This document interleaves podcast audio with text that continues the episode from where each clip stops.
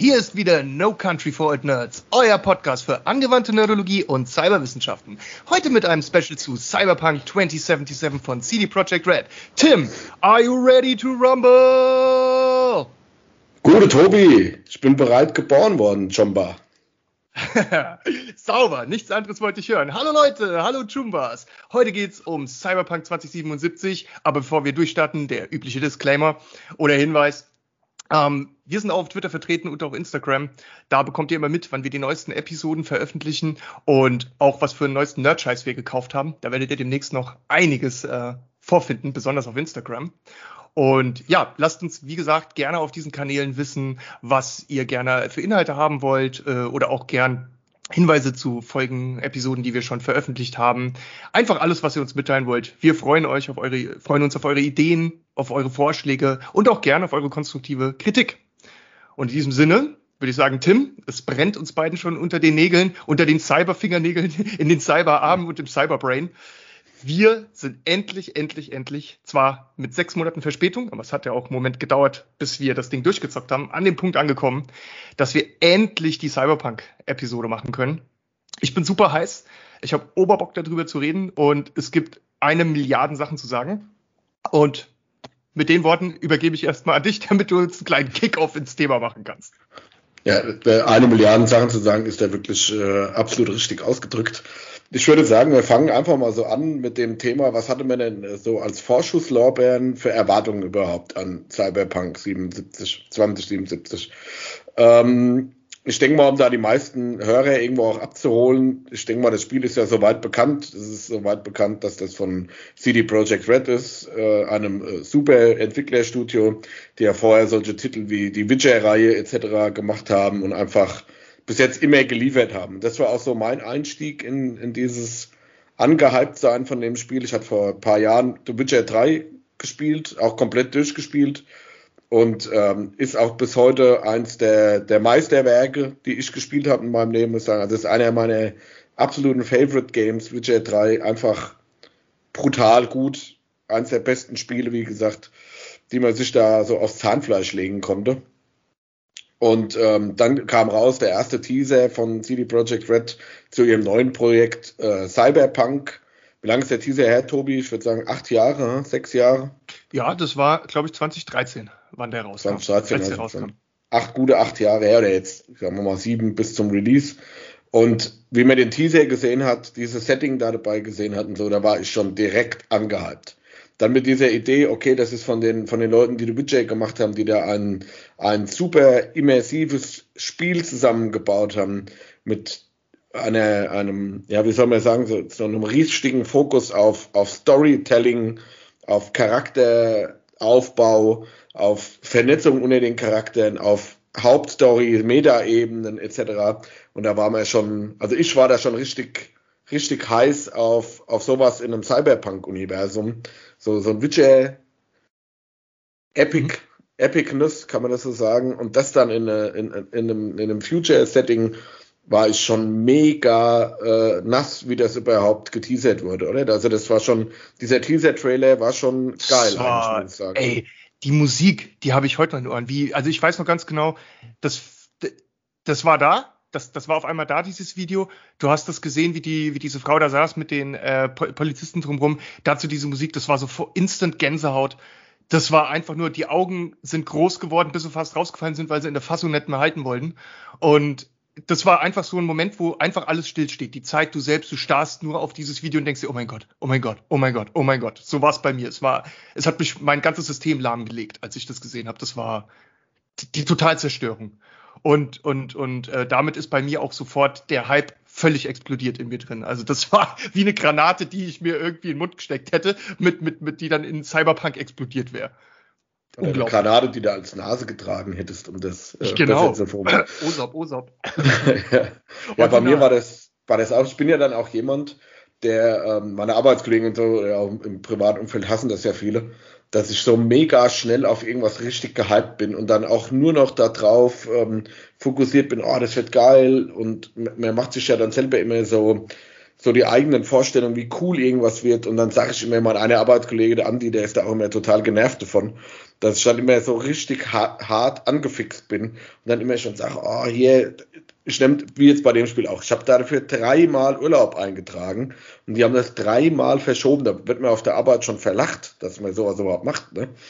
Für, wie ein 15-Jähriger, ja. äh, ja gut, 15-Jähriger nehmen, nehmen ja wenig Urlaub für Spieler, aber wie ein 18-Jähriger, der immer wieder bei äh, neuen Spiel-Releases erstmal Urlaub nehmen muss. Ne? Also ich, ich weiß ganz genau, was du meinst. Bei, bei, mir ist das auch so. Ich bin zu meinem Freundeskreis auch schon, seit ich ganz klein bin, total dafür bekannt, dass ich auch so unglaublich mich in Sachen verlieben kann und die dann total feiern kann und, und äh, auf die brennen kann und äh, mich darauf freuen kann. Also ich, ich, ich schaffe das regelmäßig, dass meine Freude von mir so groß ist, dass die rüberschwappt auf die anderen und, und die einen auch mitbegeistert, weil ich das kaum in mir drin behalten kann oder manchmal auch einfach zu viel Freude für irgendwas habe, sodass mein eigenes Individuum, mein eigener Körper gar nicht ausreicht, um diese ganze Vorfreude äh, auszuhalten. Das muss verteilt werden, damit ich es überlebe. Und das war bei Cyberpunk einfach ganz extrem. Nochmal zum Witcher hier auch. Die Firma CD Projekt Red hat sich ja, die gibt's ja auch schon ewig, ähm, einfach über Jahre hinweg durch harte Arbeiten unglaublich guten Ruf erarbeitet und, und viel Credibility äh, in der Gamer-Szene für sich geschaffen, die dann richtig groß und stark wurde mit dem Witcher 3, weil Witcher 3 eben auch aus meiner Sicht die ganze, dieses ganze Role-Playing-Game-Genre in manchen Aspekten revolutioniert hat. Also eins ist klar, es gab früher Quests in Rollenspielen, die gab es schon immer, die waren auch schon immer geil, mal mehr oder mal weniger. Es gab da auch ein paar richtig tolle Sachen, besonders tolle. Aber der Witcher hat jede kleine Nebenmission, jeden Pups zu, zu, zu einem genialen, zu was richtig guten, spannenden und, und cineastisch ganz toll inszeniert dargestellt. Und seit es den Witcher 3 gibt, kann kein anderes Spiel mehr das nicht auch machen. Also du bist irgendwie im Zugzwang, so habe ich den Eindruck, dass du mindestens auf dem Qualitätslevel abliefern musst, dass Nebenquests eine Videosequenz haben, dass die ähm, wirklich eine gute Story haben und nicht das übliche WoW, ähm, oh, äh, das Kloster wird von einer Horde von zehn sehr gefährlichen Schweinen überrannt. Gehe doch in den nahen Wald, fünf Meter weit weg, und töte diese zehn. Komisch, warum sind denn da hundert Schweine? Und dann komm zurück und gib mir alle ihre Häute, die du in einer Minute abgezogen hast, und dafür gebe ich Ach, dir 100 sowas, sowas geht ja gar nicht. Also ich muss wirklich sagen, das ist auch sowas, wollen wir eigentlich so eine Widget-Kasse aufmachen? Jedes Mal, wenn einer Widget sagt, muss er einen Euro reinlegen, dann haben wir unser, unser Urlaubsgeld direkt schon gut angelegt. Ähm, oder die Weizenbierkasse für den Sommer vor, vorgesorgt. Weil ich glaube, wir machen ein, ein Review zu, zu Cyberpunk und reden hauptsächlich von Widget. Nee, aber das muss man wirklich sagen, was, was die da gemacht haben, habe ich vorher auch so in einem, und ich spiele ja sau gern Rollenspiele, RPGs, ähm, noch nie so gehabt, dass die kleinste Nebenquest irgendwo einen Sinn hatte, spannend war und nicht, ja, sammelt sieben lila Blumen ein, damit mhm. ich irgendeinen Zaubertrank draus machen kann, den da niemand irgendeine, niemand irgendwas bringt. Und man hatte auch immer und das haben die hervorragend gemacht. Und da, das waren auch so die größten Hoffnungen, die ich an, an Cyberpunk dann hatte. Die haben dir das Gefühl gegeben, auch eine Nebenquest kann wichtig sein, weil sie viele Nebenquests in die Hauptstory mit eingebettet haben und du bei Nebenquests Entscheidungen treffen konntest oder Sachen machen konntest, die direkten Impact auf die Hauptstory auch hatten. Das heißt, man hat nicht lapidar irgendwelche Texte weggeklickt, wenn man mit irgendeiner Bauersfrau gesprochen hat, sondern hat es aufmerksam gelesen, weil man Angst hat, mir entgeht hier irgendwas und ich mache wieder irgendwas, ähm, was mich dann vielleicht im weiteren Spiel ähm, beeinflusst. Genau. Das haben die, diese ja. Meta-Ebene habe ich gesagt, das haben die einem permanent suggeriert. Und wir haben uns auch auf der Arbeit, zwei, drei Kollegen von mir haben das, oder privat jemand, wir haben das ja fast zum gleichen Zeitpunkt gespielt und haben uns dann immer ausgetauscht, was hast denn du äh, bei der mhm. der Quest gemacht? Und dann habe ich gesagt, ja, äh, ich hab, äh, bei mir lebt das Pferd noch. Oh, genau. das habe ich aber nicht gemacht.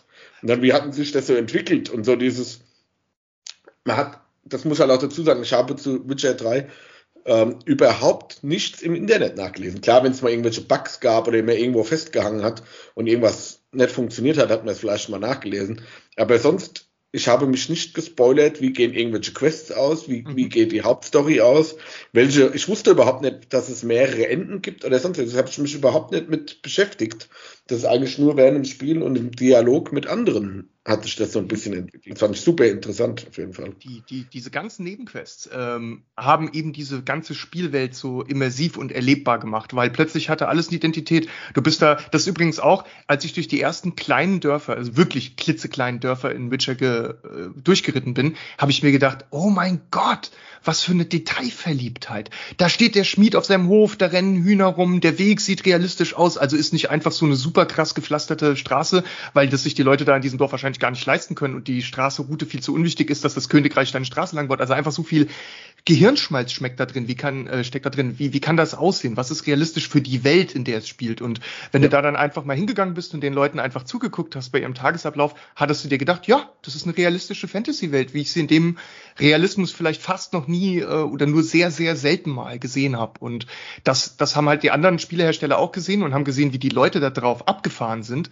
und haben dann gesagt, okay, das brauchen wir jetzt auch. Wir ähm, können uns das nicht mehr leisten, irgendwie nur noch die zehn Schweine zur Verfügung zu stellen. Und man hat dann gesehen, wie alle anderen Spiele, die danach kamen, eben ganz anders Energie, Zeit und Geld investiert haben, um diesen Bereich in Spielen auszubauen. Und das hat, finde ich, der Gesamt, diesem gesamten Genre unglaublich gut getan, weil das war was, was ja, schon längst cool. nötig war und was eigentlich im Verzug war, wo man eigentlich schon lange als Spieler drauf gewartet hat. Und dann auf einmal kam das und man war überwältigt. Und ähm, weil du sagst, wegen Nachgucken, ich habe da auch währenddessen nicht so viel nachgeguckt äh, oder wenig. Im Vorfeld vom Spiel habe ich aber recht viel recherchiert, weil es gibt ja diese drei Rüstungs- Typen äh, und, und Wege, denen du da äh, folgen kannst. Und ich wollte halt, ähm, weil ich wusste, dass das Spiel sehr viele Stunden dauern wird, von vornherein gucken, dass ich da in eine Richtung gehe, die zu meinem Spielstil passt. Und da habe ich relativ lange gebraucht, bis ich mich dann entschieden hatte.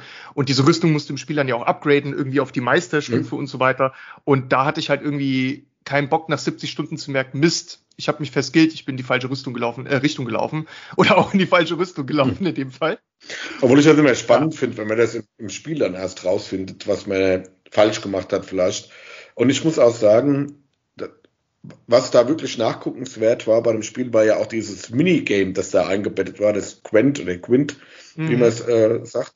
Genau. Und da, ähm, das war mein Hauptanliegen, da die Trophäe auch dafür zu kriegen, alle Karten zu kriegen. Ja. Was ja mit einer der schwersten Trophäen in dem Spiel war, weil ja auch zwei, drei ähm, Quests verpackt waren und man das genau, kriegen konnte. Genau. Und man musste immer aufpassen, und da, da, hatte ich auch ein bisschen Glück. Man kann bei der einen oder anderen Nebenquest, man kriegt die hauptsächlich aus Nebenquests, diese Karten, kann man auch äh, salopp Scheiße bauen und dieses Dorf gibt es gar nicht mehr, bis man die Karte überhaupt holen könnte, weil man da der das ein oder andere vermurkst hat. Das war, genau. das fand ich super spannend halt, ne? Brennt das ganze Dorf nieder. Ähm, okay, Sir. Ähm, und dann, wenn es fertig ist, äh, was eigentlich mit der Schatzkarte? Die war an dem Dorf. So dem ja. So, so ungefähr, ja. Und ja, was halt, was halt natürlich klar, die, die, die Witcher-Serie beruht hier auf den, auf einer Buchvorlage von genau. Andrzej Sarkowski. Habe ich auch einen, einen Großteil der Bücher davon gelesen. Super gut, super gute Fantasy-Bücher, kann man jedem empfehlen, das mal zu lesen.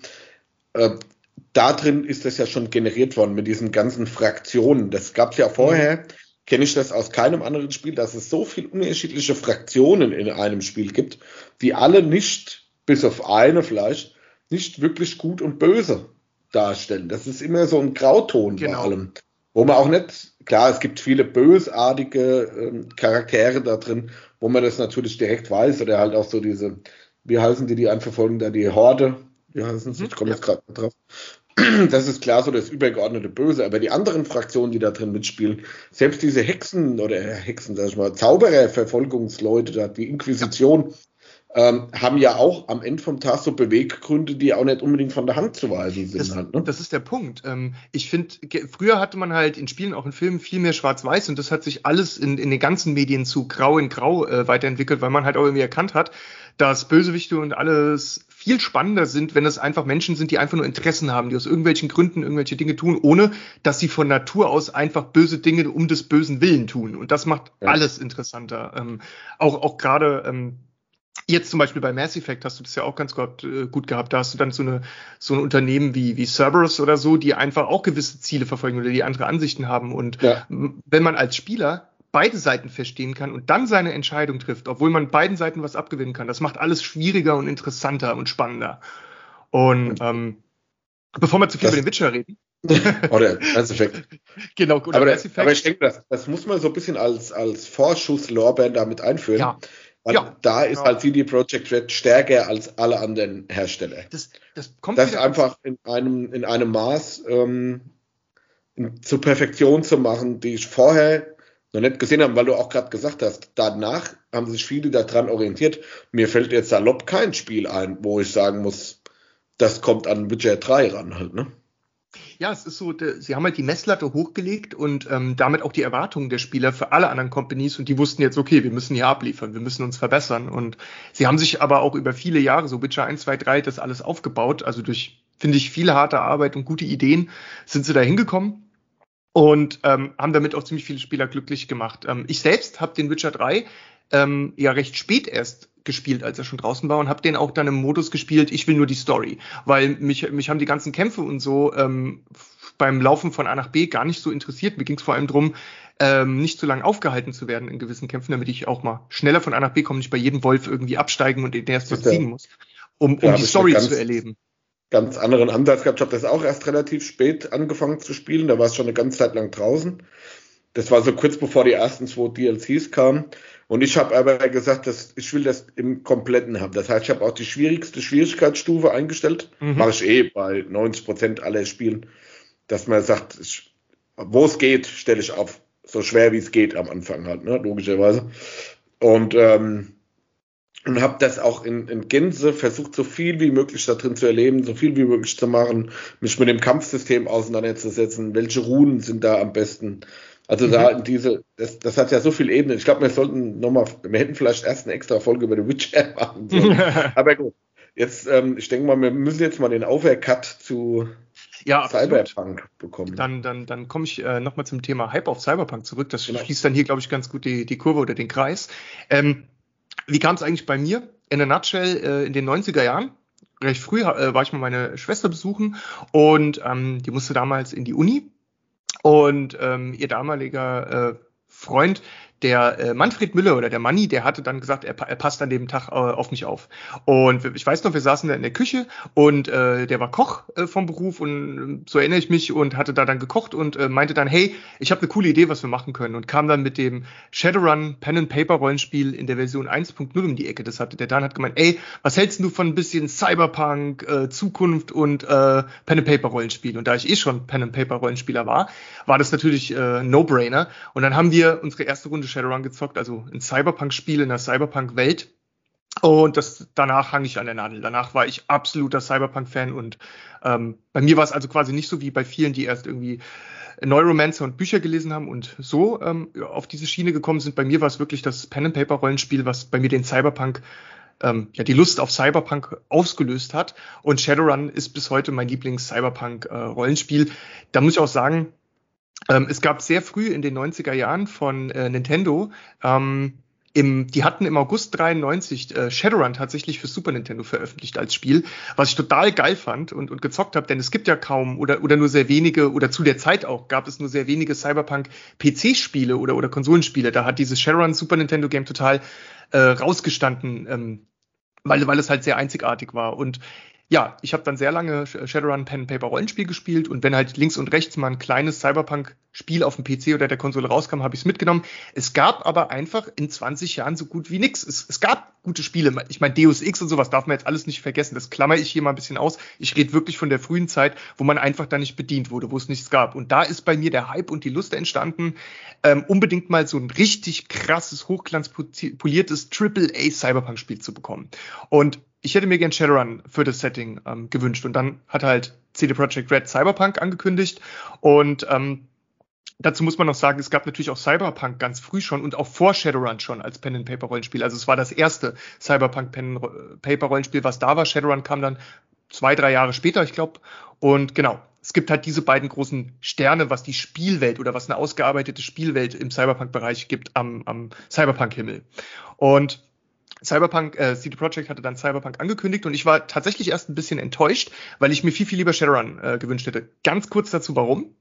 Cyberpunk spielt halt mehr oder minder letztendlich in Night City, in einer Stadt. Da gibt's auch ein bisschen was drumherum und es gibt auch in Nordamerika dazu noch ein paar andere Sachen. Aber im Prinzip spielt man dieser Stadt und Shadowrun da hingegen, ähm, da da ist erstmal ganz Nordamerika drin, da ist Deutschland drin, da sind auch Teile, da ist auch Asien drin. Das heißt, du hast eine Spielwelt, die eigentlich die ganze Welt umspannt, mit vielen großen Metro-Cities, in denen auch ein unterschiedlicher Charakter anliegt. Wir haben zum Beispiel damals immer in Indianapolis und Seattle gespielt, das waren so die Bereiche, wo wir unterwegs waren. Und wir haben dann auch im Pen-and-Paper-Rollenspiel diese Städte immer weiter ausgebaut, äh, durch, also im Spiel immer weiterentwickelt. Äh, das hat äh, verrückte Formen irgendwann an, äh, angenommen. Aber ich will jetzt gar nicht so, so viel darauf weiter eingehen. Nur kurz sagen, dass ich mir halt lieber so eine Spielwelt wie Shadowrun gewünscht hätte, zumal es da eben auch nicht nur Menschen und, und Hybridmenschen gibt, sondern auch Elfenzwerge und Trolle. Ähm, da ist quasi die Story einfach, dieses Jahr, vor ein paar Wochen, vor zwei Wochen, gab es ein Event, das war die sogenannte Goblinisierung. Da ist äh, sozusagen in der Welt hat sich was verändert, was in den ganzen Menschen einen Teil de des Genoms äh, aktiviert hat, von dem die Menschen halt bisher gar nicht wussten, wofür der überhaupt gut war. Und daraufhin in der Goblinisierung, in der sogenannten, sind dann alle möglichen Menschen weltweit mutiert von Menschen in Zwerge, Elfen und Trolle. Und meine Vorstellung ist, eine Cyberpunk-Welt, in der eben so viel Vielfalt bei, bei, äh, bei den verschiedenen äh, Fantasy-Wesen äh, vorherrscht und so viele Städte, die man bereisen kann und so weiter und so fort, hätte ich viel lieber gesehen und glaube, das hat auch das größere Potenzial, über Jahre hinweg ausgebaut zu werden und zu einem großen Ding zu werden. Da scheint mir das Cyberpunk von CD Projekt eben mit dieser Stadt ein bisschen limitierter zu sein. Jetzt nicht weniger geil, aber halt ein bisschen limitierter. Aber ja, daher kam eben mein Hype. Das war das, was ich gern gehabt hätte. Das war, was geliefert wurde.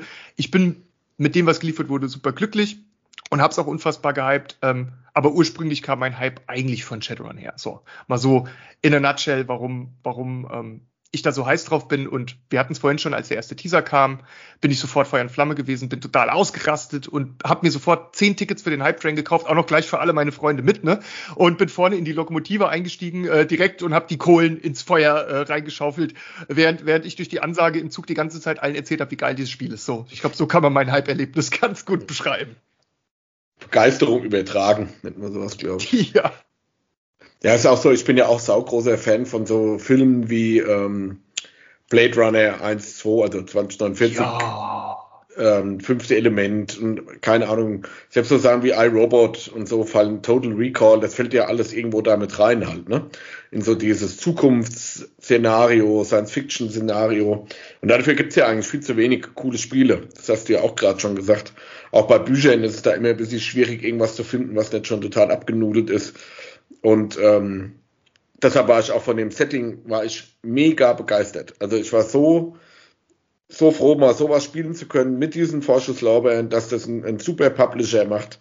Und ähm, ja, dann können wir nämlich jetzt auch damit direkt zum nächsten Punkt übergehen. Das wäre nämlich ähm, Erwartungen und was dann auf einen zukam. Wir können oh, das ja. ja mal in so einem, in so einer Art Vergleich auch der, der Konsolen oder der, ja. der Versionen, wie man es nennen will, mal machen.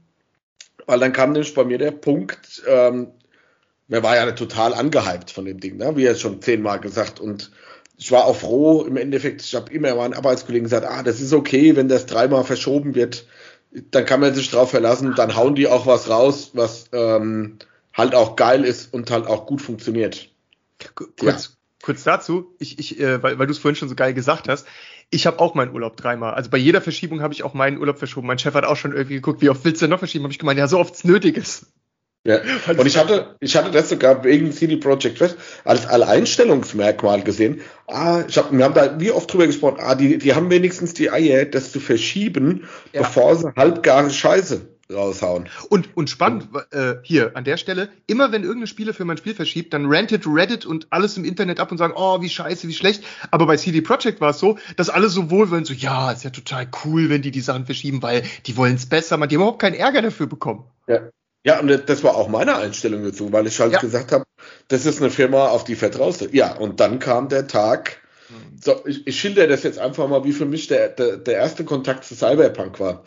Man hatte dann äh, mhm. endlich Urlaub. Das Spiel stand im PS Store zum Download bereit. Man hat es natürlich einen Tag vorher gekauft, gedownloadet, dass man morgens, wenn man aufsteht, direkt oh. loslegen kann. Ich habe das Spiel gestartet. Die ersten ja, Videosequenzen kamen total begeistert von dem von der Optik und allem. Und dann ging es los mit der Charaktererstellung. Und das war für mich der erste Punkt, wo ich gedacht habe, irgendwas stimmt doch hier nicht. Ich habe versucht, diesen Charakter zu, zu basteln. Hab gedacht, wie sieht denn, also man sieht den ja dann so in Third Person, Was ja eigentlich auch wenig Sinn macht, weil man das ganze Spiel ja aus der Ego-Perspektive sieht, aber das ist ja ein anderes Thema. Und das sah alles. Also ich muss dazu sagen, das habe ich glaube ich nicht gesagt, ich habe es für die normale PS4 gedownloadet. Mhm. Und es stand vorher auch nirgendwo, auch wenn das jetzt immer mal so ein bisschen diskutiert wird, dass das ein reines Next-Gen oder PC-Spiel wird, stand nirgendwo, oder? Oder dass man eine PS4 Pro, Xbox One X nee.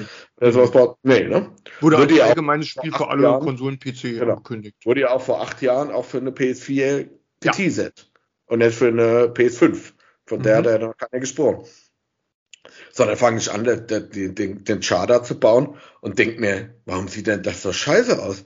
Dann habe ich am Fernseh-Einstellungen rumgedoktert, an der Playstation-Einstellungen rumgedoktert. Das gibt's doch nicht. Und dann starte ich das Spiel und es geht los. Natürlich ist man erstmal mega geflasht. Das hat richtig geil ausgesehen von dem, was die an den gerenderten Videos und so da gezeigt haben. Ja. In den Zwischensequenzen richtig gut, oder? Brauchen wir nicht drüber reden. Der Wahnsinn. Und dann geht das Spiel los und dann habe ich gedacht, irgendwas stimmt mit meiner Playstation nicht. Und dann habe ich mich erstmal hingesetzt und habe erstmal über den Laptop ähm, gegoogelt und mir YouTube-Videos angeguckt, was andere Spieler da für Erfahrungen damit gemacht haben. Und das war ja am ersten Tag des europäischen Releases. Und dann hat man gemerkt, so mit jeder Stunde sind mehr Videos, mehr Beiträge im Internet aufgetaucht, ja, wo die Leute gefragt haben, was ist das denn? Man muss ja auch dazu sagen, das Spiel, das hat mir schon auch so ein bisschen stutzig gemacht. Das Spiel kommt drunter mit ca. 80 Gigabyte und zieht einen First Day Patch ja. Patch, von 50 Gigabyte. 50 Gigabyte ist das, was normale Spiele haben. Oder es gibt viele Spiele ne? PS4, die haben nicht immer auf 30 oder 35 Gigabyte. Wobei, wobei da muss, muss man aber einhaken, das machen mittlerweile alle Spiele. Also das ist jetzt nicht ja. nur bei Cyberpunk eine, eine Sache, die jemand, das hast du mittlerweile ja leider als Standard oder vielleicht auch zum Glück. Ich weiß da immer nie, äh, ob ich, ob ich das jetzt eigentlich gut oder schlecht finde. Eigentlich ist es ja was Gutes. Früher musstest du länger warten, bis dann irgendwie so Patches kamen und heute beim Release wird halt das Ganze, was vorher, als es gepresst wurde, nicht geschafft geschafft haben, die ganzen Änderungen, die sie nach der Pressung oder nach dem Goldmaster erstellt haben, werden halt nachgeliefert zum Tag eins. Also eigentlich ist es ja was Gutes. Aber das Problem ist, wenn du dich auf so ein Spiel freust und du wohnst irgendwo, wo du eine 1 Mbit oder 10 Mbit Verbindung hast, dann kannst du das Spiel halt nicht zum Tag, äh, zum Release starten, sondern musst halt zwei, drei Tage eventuell warten, bis du es halt diesen Patch ja, gibt. Und das ist halt alles echt zum, alles zum, zum Glück nicht das Problem. Aber dann auch die, die Sache, ja. dass man relativ schnell gemerkt hat, diese Schweinebande hat bei allen Videos, die sie gezeigt haben, bei allen Videos von der XCOM, von der von, von, von allen Messen, wo sie das gezeigt E3. haben, oder E3, mhm. überall einfach die PC-Version gezeigt. Ja, Und niemals hat, ja. eine PS4-Version halt, ne? Sie haben ja bei den Maßnahmen, ähm, also ich, ähm, ich habe mir die ganzen, also im Nachhinein nach dem Launch war ich auch bei allen wenn die jetzt irgendwie Konferenzen abgehalten haben oder sich dazu geäußert haben, war ich da. Ich war auch beim äh, neulich beim beim anderthalb Stunden ähm, Investor Call dabei und habe mir das halt alles komplett reingefahren, um wirklich mal aus erster Hand von den Leuten direkt zu hören, wie die äh, darauf reagieren. Die haben natürlich auch viele kritische Fragen gestellt bekommen. Ähm, und und eine ähm, der Ergebnisse jetzt von diesem katastrophalen, muss, muss man ja leider echt sagen, katastrophalen Launch von, von Cyberpunk war, dass sie ihr ganzes Marketing ähm, und wie sie Spiele bewerben jetzt komplett umkrempeln werden. Also sie werden äh, weniger berichten, sie werden zeitnäher mit klareren Ausblicken ähm, berichten, also auch wann man was erwarten kann, das ein bisschen klarer stellen und sie werden nicht mehr sieben Jahre vorher anfangen, so einen Hype aufzubauen. Also das soll der Vergangenheit jetzt angehören und ähm, sie werden in Zukunft auch klar labeln, wo die Videos, die sie zeigen, aufgenommen wurden, damit da eben kein Mismatch mehr entsteht oder irgendwie kein, kein Unverständnis. Also das wollen sie alles jetzt wirklich gezielt nicht mehr falsch machen. Man muss dazu sagen, mal für, für Zuhörer, die das vielleicht noch nicht gespielt haben oder gar nicht wissen, von was wir jetzt reden, das ist nicht so, dass man da Unterschiede gehabt hat zwischen das eine war 4K HDR Race Tracing Videos und das andere die Realität einfach nicht. Das waren zwei komplett unterschiedliche Spiele gefühlt, ne? Ja. Wenn ich das auf der PS4 mir angeguckt habe ja. und habe mir gleichzeitig dasselbe Spiel auf Videos im Internet angeguckt habe, ich habe ein komplett anderes Spiel. Vor allem da war, im Vergleich mit PC, ja. Ja, also mit dem PC, klar, das ist ja auch immer High-End-Grafik, aber dass das so, ich habe noch nie ein Spiel gehabt, korrigiere mich, Tobi, wo diese Unterschiede für ein Spiel, das ganz offensichtlich für alle Konsolen, alle Generationen released wurde, so krass waren. Ja, da bin ich, mir, ja. bin ich mir wirklich auch verarscht vorgekommen, das muss ich ganz ehrlich auch mal sagen. Halt, ne? es, es war mehr, als was man erwartet hätte, oder sage ich mal, in der gewohnten, es hat den gewohnten Toleranzbereich der Unterschiede überschritten.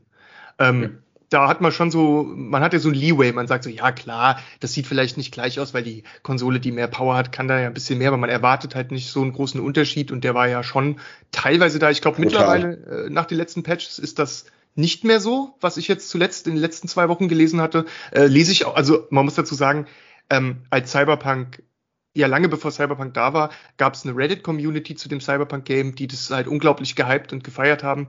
Und nach dem äh, schlechten Start äh, hat sich das die ganze Liebe dort komplett in Hass verkehrt. Also da wurde einfach nur noch jetzt über seit Release monatelang nur noch gebasht und zwar vom allerübelsten. Wenn du wenn du da ja, rein bist und gesagt übel, hast, hey, ich hatte Spaß, dass ich das Spiel gespielt habe, kam sofort Hexenverbrennung, sofort tausend Leute, die dir irgendwie äh, ja, äh, genau. die Cyberarme auf den Kopf gehauen haben. Also, also war gar nicht, und zwar das ging so weit, dass sich diese Community abgespalten hat in eine Subcommunity, die Low Sodium Cyberpunk Reddit, wo halt nur positiv, äh, wo, wo im Prinzip einfach kein Salt. Man will da kein Salt sehen, sondern nur über die schönen Dinge reden. Also Leute, denen das Spiel Spaß macht, sollen da gegenseitig äh, Spaß miteinander haben. Und ja. in der, der, Community bin ich auch nur noch unterwegs. Ich habe mich von der anderen Community auch komplett entfernt. Aber, und jetzt kommt das Spannende, seit einigen Wochen wechselt diese Community, die voll auf Hass umgeschlagen ist, gerade wieder zurück, nicht in Liebe, aber in Wohlwollen und positiv. Da kann man jetzt was Positives schreiben und wird nicht mehr sofort verbrannt. Ähm, da, ich merke, wie die Stimmung sich gerade langsam dreht.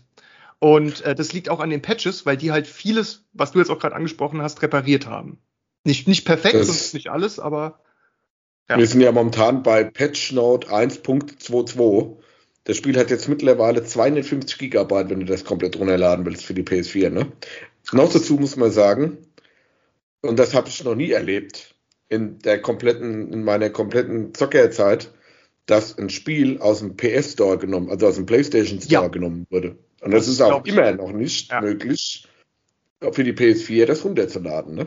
Ja, auf dem, auf dem Investoren-Call wurden sie auch danach gefragt, wie sieht es jetzt eigentlich da mit der PS4 auf? Ähm, und ich stimme dir zu, ich glaube, also wenn ich mich nicht irre, ist das das erste Mal, dass es das überhaupt passiert ist, oder? Ich glaube, das ist ein Präzedenzfall. Ähm, ich glaube ja. nicht, dass das vorher schon mal vorkommen ist. Habe ich noch nie, also ich wüsste es nicht. Und genau. ich habe heute morgens erst nachgeguckt, ist es immer noch nicht möglich. Ich habe mir jetzt natürlich gesagt, das muss man jetzt auch als äh, von, von weg nochmal sagen. Vielleicht ich habe das ja komplett Punkt, den du gerade noch angesprochen hast, da, da wollte ich schon sagen, wie die darauf reagiert haben, weißt du?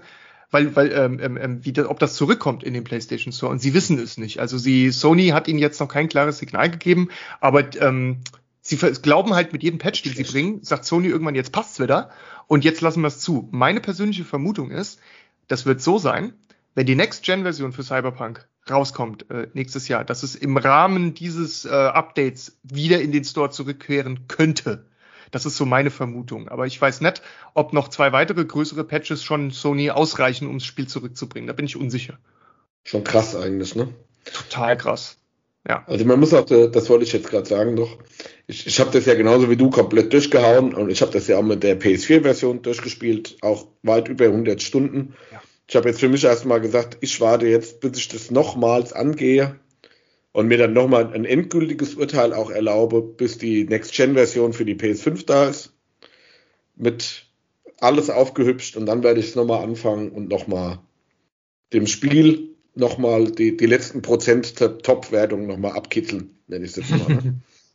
Weil ich denke mal dann mit, wenn, wenn du nichts mehr zum, zum äh, Katastrophenlaunch von denen zu sagen ähm, hast, können wir ja mal mit den Positiven sagen. Ich, ich, hätte, ich hätte tatsächlich noch was dafür. Und ähm, genau, und zwar so, also ich habe überlegt, womit kann man das denn am ehesten vergleichen? Und da fallen mir natürlich äh, sofort Elder Scrolls und Fallout ein. Also irgendwie Skyrim, Oblivion und, und die Geschichten. Denn das sind Spiele, die unfassbar beliebt sind, äh, überall auf der Welt gespielt werden, sich aber Millionen Mal verkaufen und das auch über lange Zeit. Ich meine, äh, Skyrim ist jetzt auch schon irgendwie über zehn Jahre alt und ähm, naja, warum, warum finde ich die so gut vergleichbar mit dem Spiel? Weil die auch zwar keine katastrophalen Launch hatten, aber die Spiele voll von Bugs waren zu Beginn. Die haben einfach vor Bugs gestrotzt und gesprießt. Bugs sind, wenn, wenn, wenn sich Skyrim die Haare schüttelt, fallen da überall Bugs raus. Weißt du, was ich meine?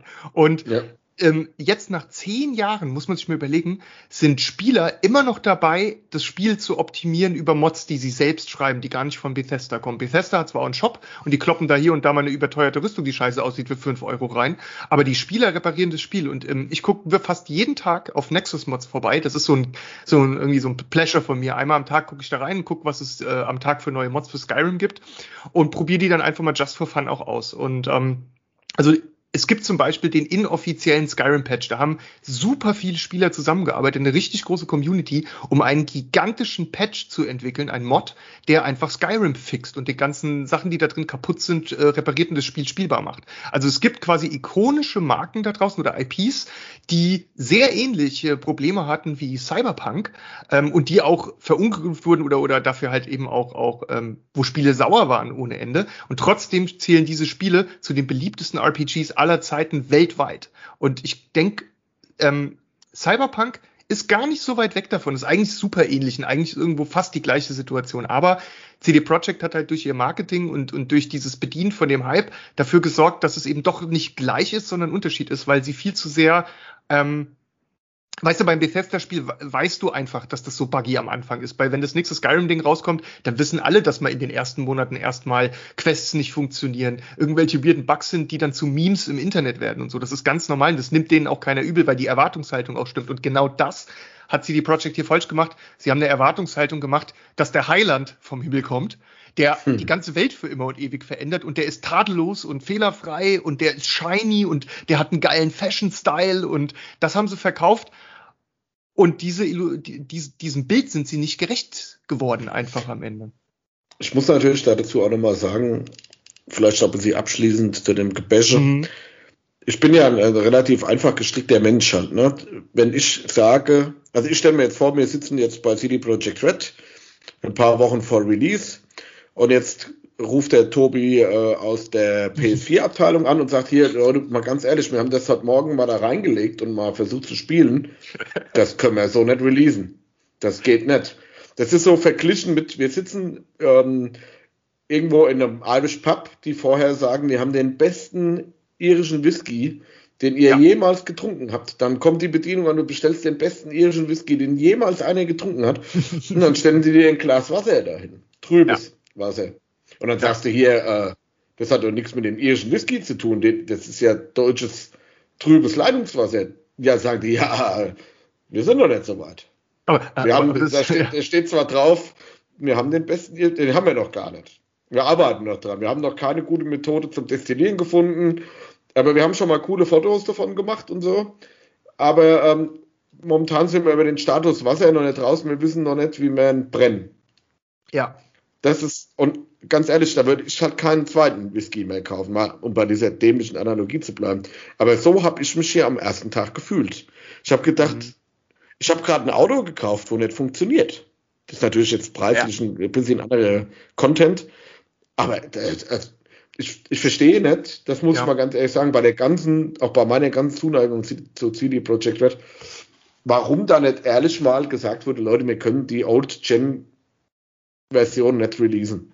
Ich, das, das verstehe ich auch nicht. Also ich hätte, also ich glaube, warum sie es so released haben, wie sie es released haben, war klar, da, da war Investorendruck und so dahinter und es war Weihnachten. An Weihnachten kann man halt richtig viel absetzen. Ich meine, sie haben 13 Millionen Spiele verkauft. Das ist Wahnsinn. Das ist einfach Wahnsinn, ja, was die äh, dann auch trotz des Zustandes des Spiels für ein Geld verdient haben damit, ne? Und ich, ja, weil du hast, du hast es ja blind gekauft. Ja, ja, du, du hast, ja, du hast ja blind gekauft, man, so, wusste es ja nicht. Ja. Am nächsten Tag, ich denke mal, die nächste Woche werden die Verkaufszahlen drastisch gesunken sein halt, ne? Nee, gar nicht, gar nicht. Ähm, äh, das, das ist ja gerade das Interessante, so, sogar, äh, die haben jetzt die Zahlen bekannt gegeben. Äh, das Spiel hat sich äh, nicht nur von Vorbestellungen, also generell einfach super krass stark verkauft und äh, die hatten ja bis zum 20. Dezember, ähm, durfte man es ja bei denen direkt zurückgeben, weil das äh, hat ja, das ja Xbox und Sony nur so bedingt betreut und da hat CD Projekt einfach gesagt, ja egal, dann schickt uns das Spiel Spiel zurück, schickt uns das, wir kümmern uns, wir geben euch das Geld quasi direkt zurück, was ich auch ziemlich krass finde, weil das kaum ein Publisher macht oder vielleicht so gut wie noch nie einer gemacht hat, zumindest. Ich glaube, das ja, musste noch nie einer machen. Ja, vielleicht Oder? stimmt, guter Punkt, musste, obwohl, ich weiß nicht, ich glaube, es gab schon Fälle, bei denen das angemessen gewesen wäre, aber, aber es ist selten, dass es gemacht wird. Und ja, die haben dann mal veröffentlicht, dass so gut wie kaum, es wurden fast kaum Spiele zurückgegeben. Also trotz des großen Rants und trotz des katastrophalen Starts haben die meisten, mit der, der überwiegende riesige Mehrteil der Leute das Spiel einfach behalten und gar nicht erst zurückgegeben. Ja. Und bei manchen Spielern, die durften das Spiel ja sogar behalten, konnten es weiterspielen, haben trotzdem ihr Geld zurückbekommen. Ne? Also haben das Geld bekommen, das Spiel funktionierte dann weiterhin. Die hatten dann quasi beides bekommen. Geld und das Spiel for free.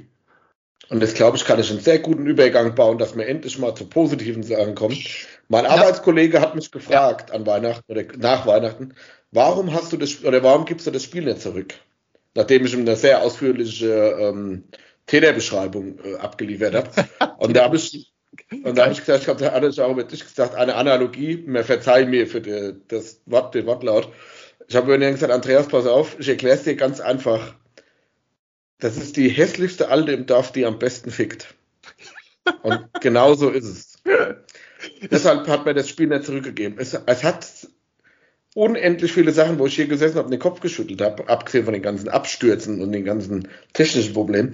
Aber am Ende vom Tag, und jetzt können wir auf das Positive kommen, hat es einen unglaublichen Spaß gemacht. Das, äh, ja, bevor ich über die Brücke gehe, wo, wo du gerade drüber gegangen bist, äh, habe ich noch eins, was ich sagen muss, sozusagen, bevor ich den let äh, letzten Fuß auf, die, auf diese Brücke setzen kann. Ähm, ich, es, wir haben jetzt ja ganz viel technische äh, Mängel, die, die wollen wir jetzt auch gar nicht im Detail durchgehen. Das könnt ihr alles im Internet äh, in tausend YouTube-Videos und auf tausend Webseiten nachlesen, wenn ihr wissen wollt, was genau nicht so toll war. Es gab einfach Grafik. Ich, ich nenne jetzt nochmal einen großen, den ich mit am ärgerlichsten unter anderem fand. Da bist du durch die Stadt gefahren und weil die äh, Konsolen, die älteren dann nicht hinterherkamen, um das, um das Spiel zu verarbeiten, sind die Wände von den Gebäuden einfach weg gewesen und du konntest quasi in die Gebäude reingucken, so als ob Godzilla außen mal die Außenwand abgerissen hätte. Und da, da stirbt auch die letzte Immersion. Das kann man nicht ja. übersehen, das kann man nicht ausblenden.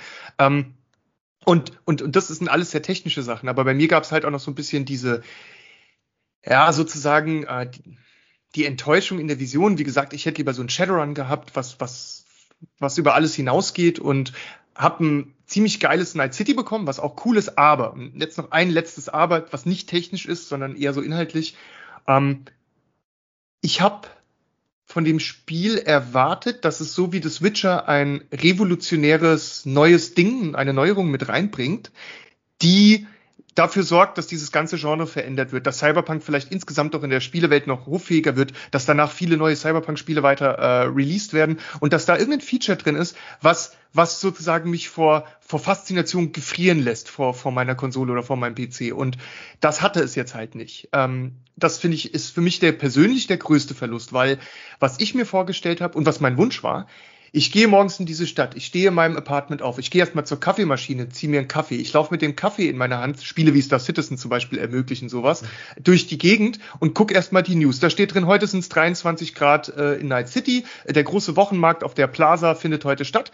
Ich steck mich, ich trinke meinen Kaffee aus, putze mir die Zähne, mache mich ein bisschen fresh im Spiegel, irgendwie so, weißt du, so ein implementiertes System, mhm. wo man sich jeden Tag einfach mit ganz wenig Aufwand äh, Loadouts abspeichern kann oder Aussehens-Updates äh, und dann sagst du halt eben, okay, ich ziehe heute mal, klingt jetzt blöd, aber ich bin halt ein Rollenspieler, ich ziehe heute mein Shopping-Outfit an und dann fahre ich mit dem Taxi, mit der U-Bahn, zu Fuß flaniere ich oder mit dem eigenen Auto in diese Plaza, lauf über den Markt. Und da habe ich mir vorgestellt, da gibt's dann Charaktere, da geh, die erkennen mich wieder, wenn ich öfter da war. Wenn ich also zum vierten Mal auf den Markt gehe, dann winkt mir da eine Verkäufer schon und sagt irgend, gute wie, äh, was geht denn bei dir heute? Hast du schon gehört, gestern in den News, hier wurde das und das überfallen oder das und das wurde gesprengt oder das ist ein neuer Chip auf dem Markt und ich habe eine Schwarzmarktversion davon. Willst du mal bei mir unter den Tisch gucken?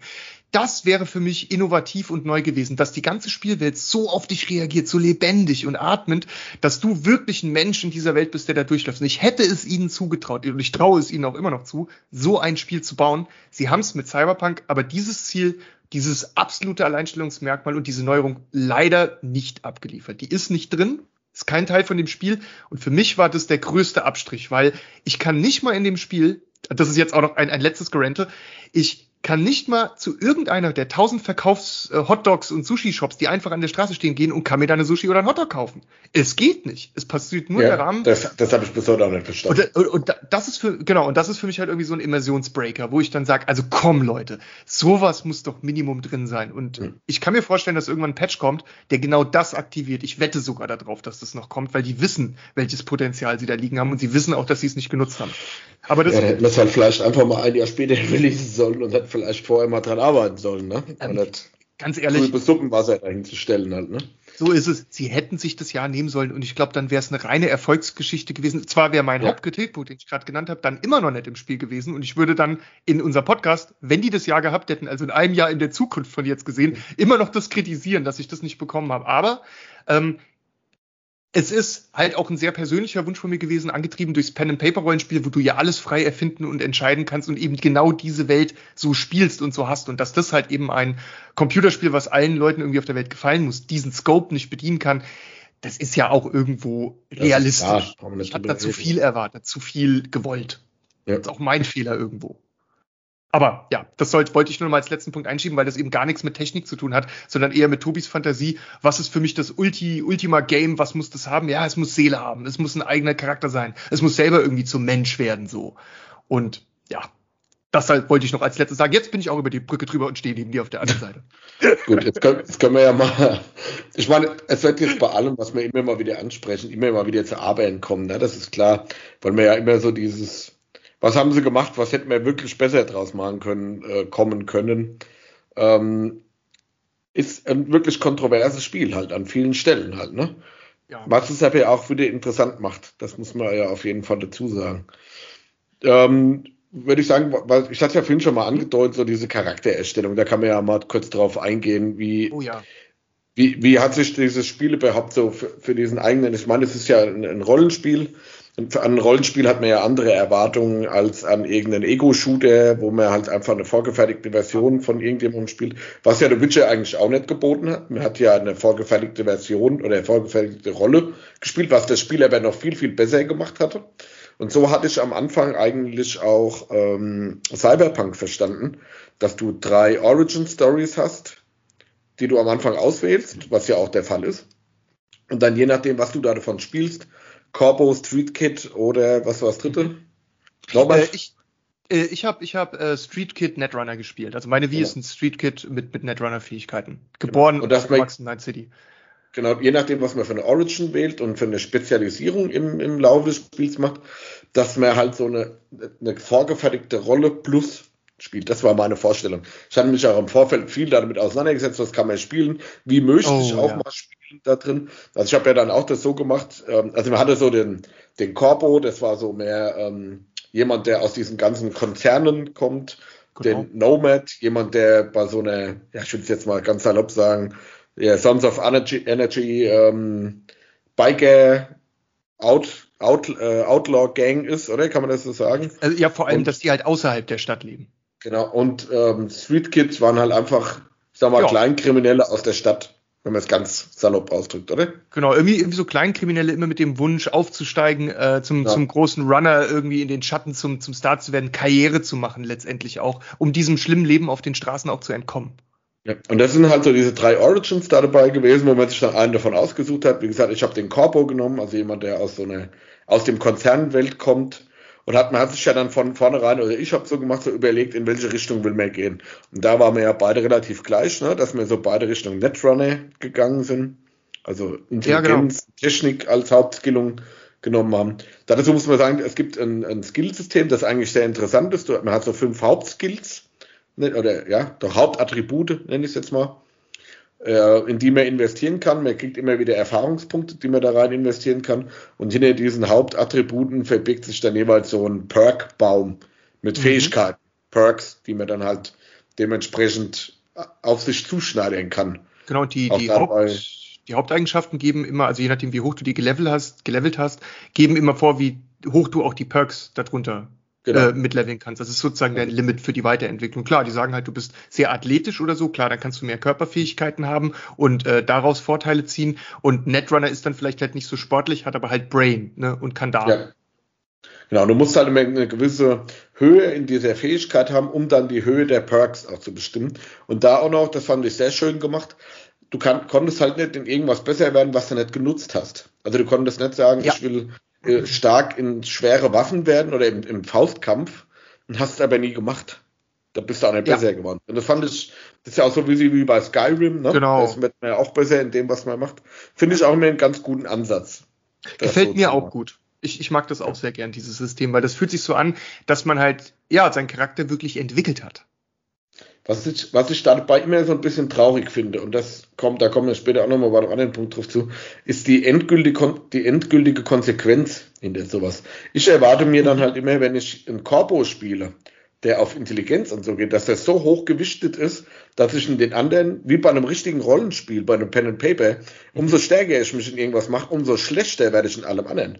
Und das erwarte ich dann halt immer bei so Spielen, was sie hier auch wieder nicht so hundertprozentig umgesetzt haben oder auch nicht gut umgesetzt haben, dass ich sage, wenn ich viel auf Technik und Intelligenz gehe, also jemand, der kopflastig arbeitet, dann habe ich halt auch einen Malus auf Körperkraft und Geschicklichkeit. Ja. Und dann ist auch das, wie ich meinen Charakter angelegt habe, tut viel mehr in diesem Spiel beeinflussen. Und mehr, es ist viel mehr merkbar, okay, ich kann dann halt keine Tür aufreißen, weil ich die Kraft nicht dazu habe. Und da ist ja dann gerade im Endgame, umso höher man im Level gekommen ist, ist das ja schon sehr verschwommen, muss wo, ich sagen. Wo, wobei, da würde ich ähm, jetzt hier so einhaken äh, bei dem, bei dem einen Punkt. Ähm, in, in Night City spielt es nicht mehr so eine große Rolle, weil du dir die Körperkraft nachrüsten kannst. Das heißt, wenn du nicht athletisch bist, sondern Netrunner bist, dann kaufst du dir halt einfach Arme und Beine, die, die das dann halt machen. Ja, gen genau das meine ich, aber im Endeffekt hast du, ja. egal wie du angefangen hast, welche Skillung du genommen hast, ja. bis auf ein paar große, bis auf ein paar kleine Unterschiede, warst du am Ende trotzdem wieder ein Allrounder. Und das hatte ich eigentlich die Hoffnung, dass das mal nicht möglich ist.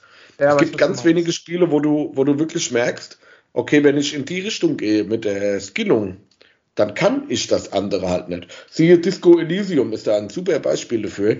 Wenn du da halt in, in einer hohen Intelligenzwert hast, also umso ja. höher du manche Werte setzt, umso niedriger werden die anderen. Und dann kannst du es halt nicht. Und dann musst du deinen Spielstil und das, was ja. du machst, halt einfach darauf anpassen. Und das habe ich da ein bisschen vermisst. Bei Disco Elysium haben die was noch, noch was super Geiles auch eingeführt. Ähm, und zwar, wenn du jetzt einen Wert sehr hoch skillst, kann der auch gegen dich arbeiten und dich täuschen. Eine sehr hohe Intelligenz oder ein sehr hohes Inland Empire kann dich manchmal auch auf den falschen Pfad führen. Also kann quasi genau.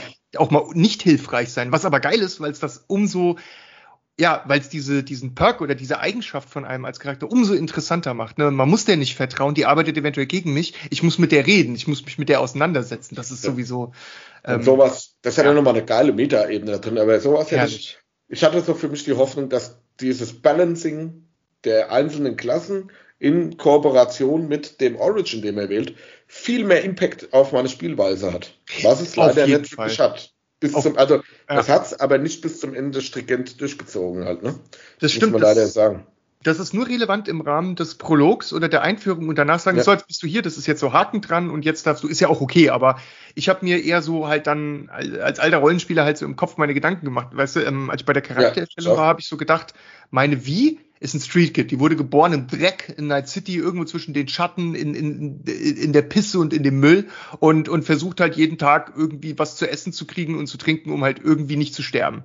Und ähm, die, die ist an den Menschen und so in der Stadt interessiert, klar, weil nur durch ihre Familie, durch ihre Gang oder so kann sie überhaupt überleben und ist halt auch in einem Abhängigkeitsverhältnis, weil sie gar nicht individuell und eigenständig so weit sein kann. Dafür hat sie weder die Kohle noch die Aufstiegschancen oder Möglichkeiten, dass sich irgendwas jemals verändert an diesem Drecksleben.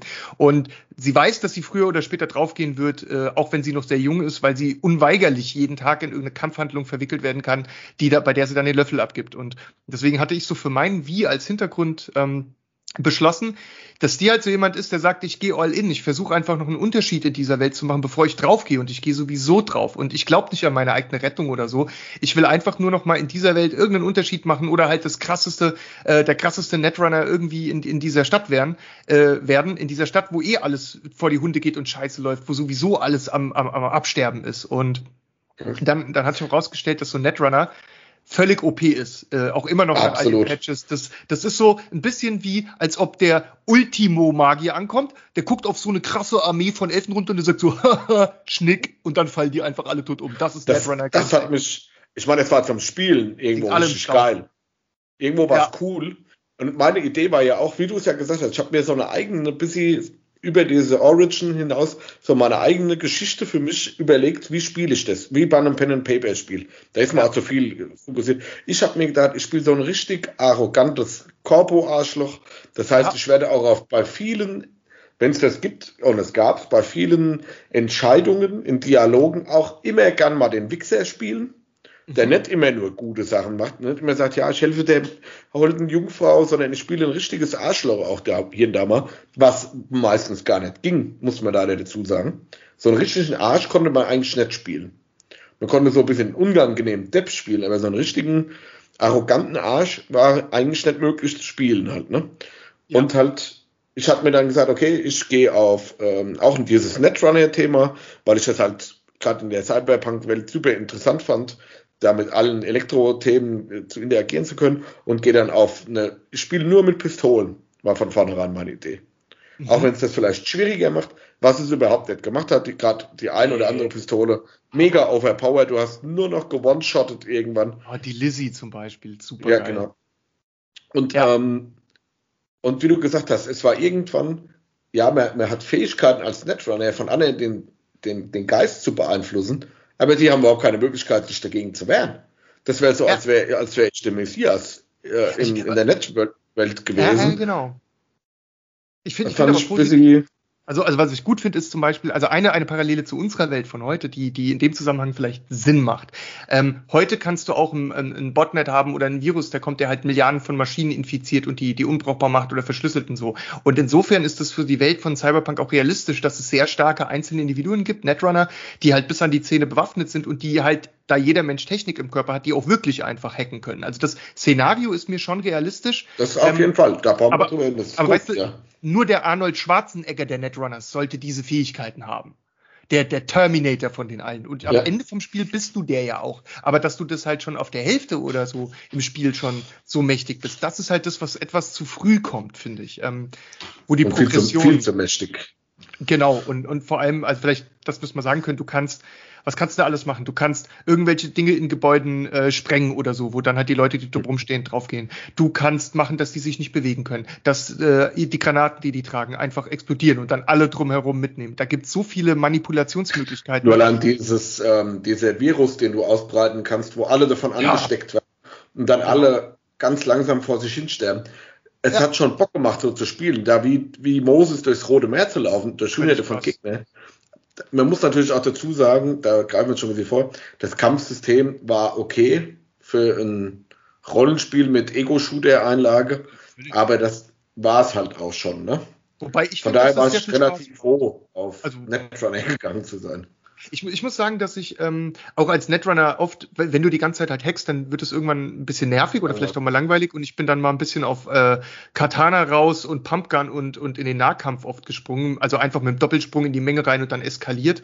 Ähm, ich habe super viel Spaß. Also ich mag das Kampfsystem vom, vom Cyberpunk tatsächlich sehr gerne. Ich finde, das ist so halt äh, Actionkomödie, äh, beschreibt es am besten. Es ist einfach so dieses rein und drauf los, wie ein guter Film mit Bruce Willis und ähm, ich stehe da drauf. Also für mich muss das nicht irgendwie mehr sophisticated sein. Ich habe da Spaß. Ich hätte, ich hätte mir da schon sehr viel mehr Tiefgang im, im Kampfsystem gewünscht. Ich fand es viel zu einfach. Mhm. Viel zu, viel zu generisch, viel zu, man musste keine Strategie anwenden, man musste, ich bin kein großer Fan von Schleichspielen. Also so, die permanent schleichen, Gegner beobachten, stundenlang warten, bis der Gegner sich umdreht, habe ich auch nicht so Bock drauf. Nee. Aber irgendwo da dazwischen muss man sich bewegen, dass man sich wenigstens ein bisschen Strategie überlegt, okay, den attackiere ich so, da mache ich das und ich muss halt ja, immer okay. in Deckung bleiben, weil wenn der mich einmal trifft, weil ich bin ja körperlich nicht so gut, ein, ein Treffer bin ich tot, das wäre doch mal interessant gewesen. Aber im Endeffekt konnte ich mich permanent heilen ähm, konnte, also ich war relativ unsterblich. Ich weiß nicht, wie oft ich gestorben bin im Kampf. Wenn, dann bin ich immer nur gestorben, weil ich durch irgendwelche Bugs irgendwo runtergefallen bin halt, ne?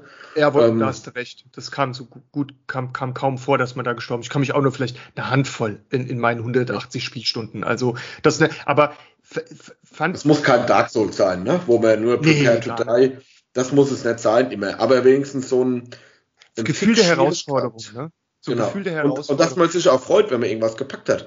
Ich will jetzt nicht spoilern, aber da sind ja, ja, Bosse am Schluss. Ja, ja. Da, die hätte ich rauchend mit einer Hand und dabei noch Pizza essen Stimmt. gepackt. Stimmt. Während der Tea Time, wenn du die Füße gemütlich hoch auf den Schemel gelegt hast, so mit einem mit einer Hand fertig gemacht. Weißt du so, dieses Bild, äh, Bruce Lee liegt irgendwie da gerade auf so einer gemütlichen Sommerliege, in der rechten Hand was zu trinken und mit der linken Hand fährt er so einarmig alle Angriffe ab, die auf ihn zukommen und teilt noch aus. So, so hat sich angefühlt, absolut. Ja. Das, da hast du recht, ja. Das, aber ich muss, aber ich muss halt sagen, so, wenn, ich hatte ein paar Missionen, wo ich meine Netrunner-Fähigkeiten nicht einsetzen konnte. Und kaum hatte ich die mal nicht, hat sich das Spiel um 180 Grad verwandelt in ein anderes Game. Also da musste ich ganz anders vorgehen, da musste ich Taktik anwenden. Ähm, dann ging das alles nicht mehr. Und nicht zu vergessen, später im Spiel kriegst du eine Fähigkeit, dass du durch Wände durchhacken kannst. Wenn du die bekommst, dann ist der Netrunner überhaupt nicht mehr aufzuhalten, weil du stellst dich auf ein Dach, hackst die gesamte Umgebung unter dir, unterirdisch, scheißegal und, und alles stirbt und fällt um.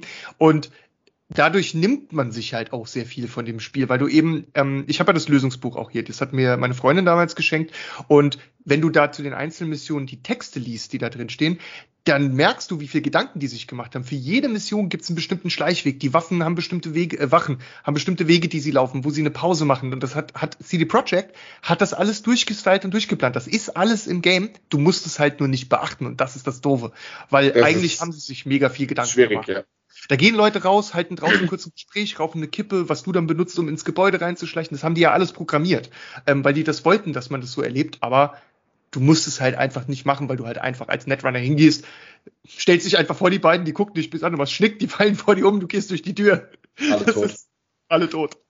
Das, aber gerade weil du das jetzt gesagt hast, was ich CD ja. Projekt Red dafür danken immer, da können wir ja auch mal direkt auf die Spielwelt mit eingehen, so in dieses, oh. was da überhaupt los war, an, äh, an, ja, an was sie sich wirklich richtig Gedanken gemacht haben. Und da muss man halt wirklich sagen, nach dem ganzen Gebäsche von vorhin, muss ich sagen, dass diese Stories, auch die Nebenmissionen, nicht ganz an Witcher herankommen, biegen wieder in Euro in die Witcher-Kasse, aber richtig, richtig gut waren. Also da waren richtig viele sehr, sehr gute Story-Momente, sehr, sehr gute Immersion auch bei der Story und bei dem, was da mit der Spielwelt passiert, was mit den Charakteren passiert, mit seinem Haupt- NPC, nenne ich mal, mhm. der beste NPC, der jemals in einem Spiel vorgekommen ist, mit Johnny Silverhand, aka äh, Keanu Reeves.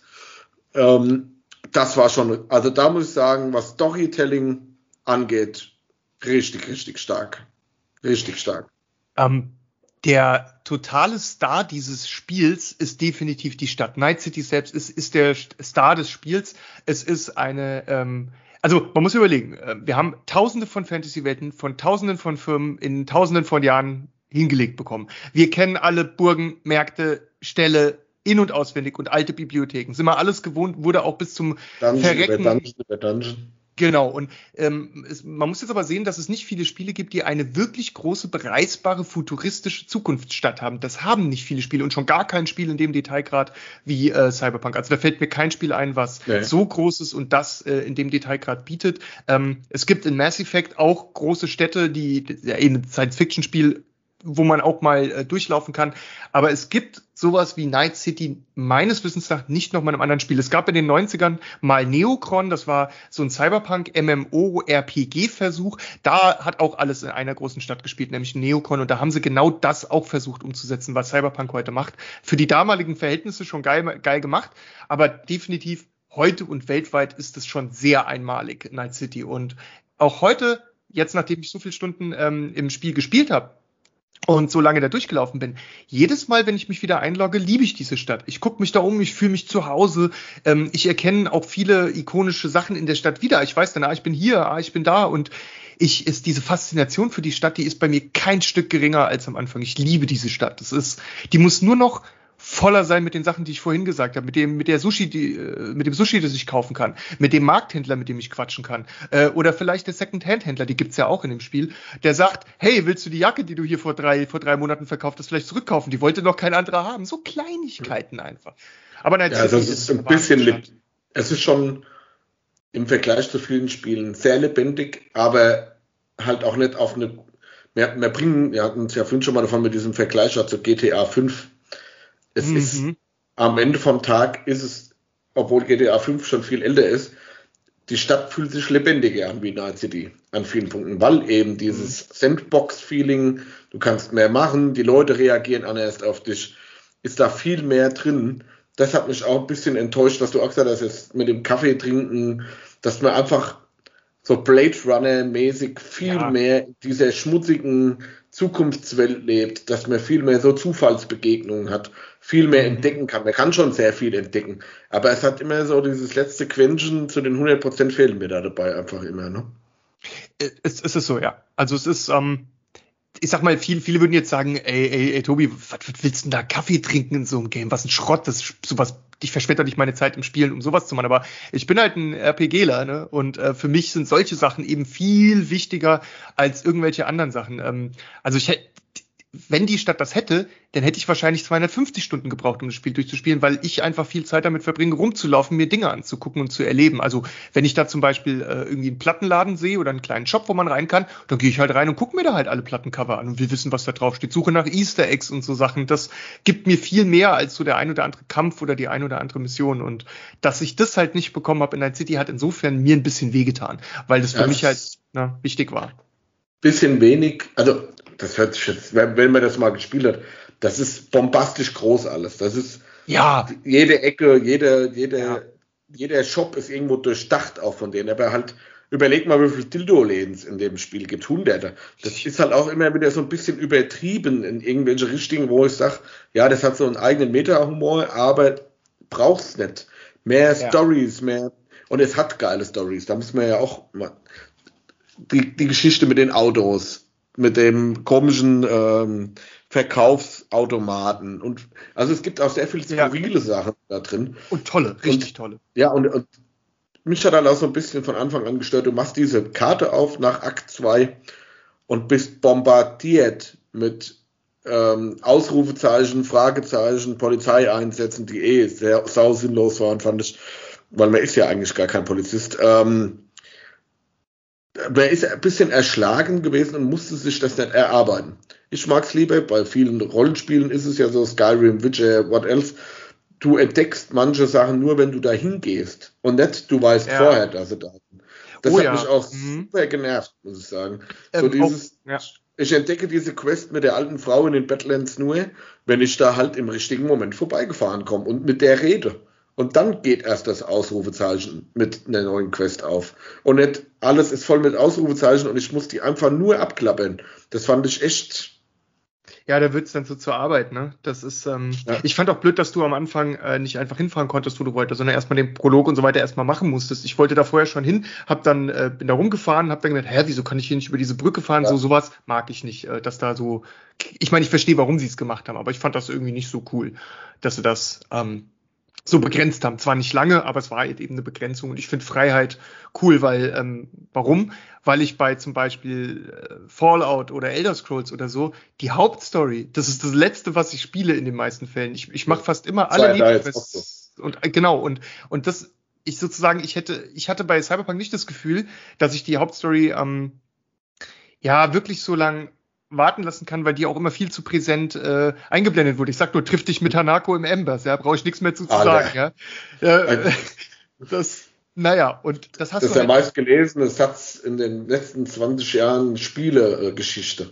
Also, das ist wirklich so. Und dass man das nicht ausblenden kann, ist halt wirklich nicht verständlich. Ähm, aber zu deinem Punkt eben genau, das hast, das sind halt Stärken von Skyrim oder Elder Scrolls und, und Fallout, dass du halt diese Zufallserlebnisse ständig ähm, machen kannst. Fallout, mal ein kleines Beispiel, da kannst du irgendwo ist halt ein Haus und da gehst du rein.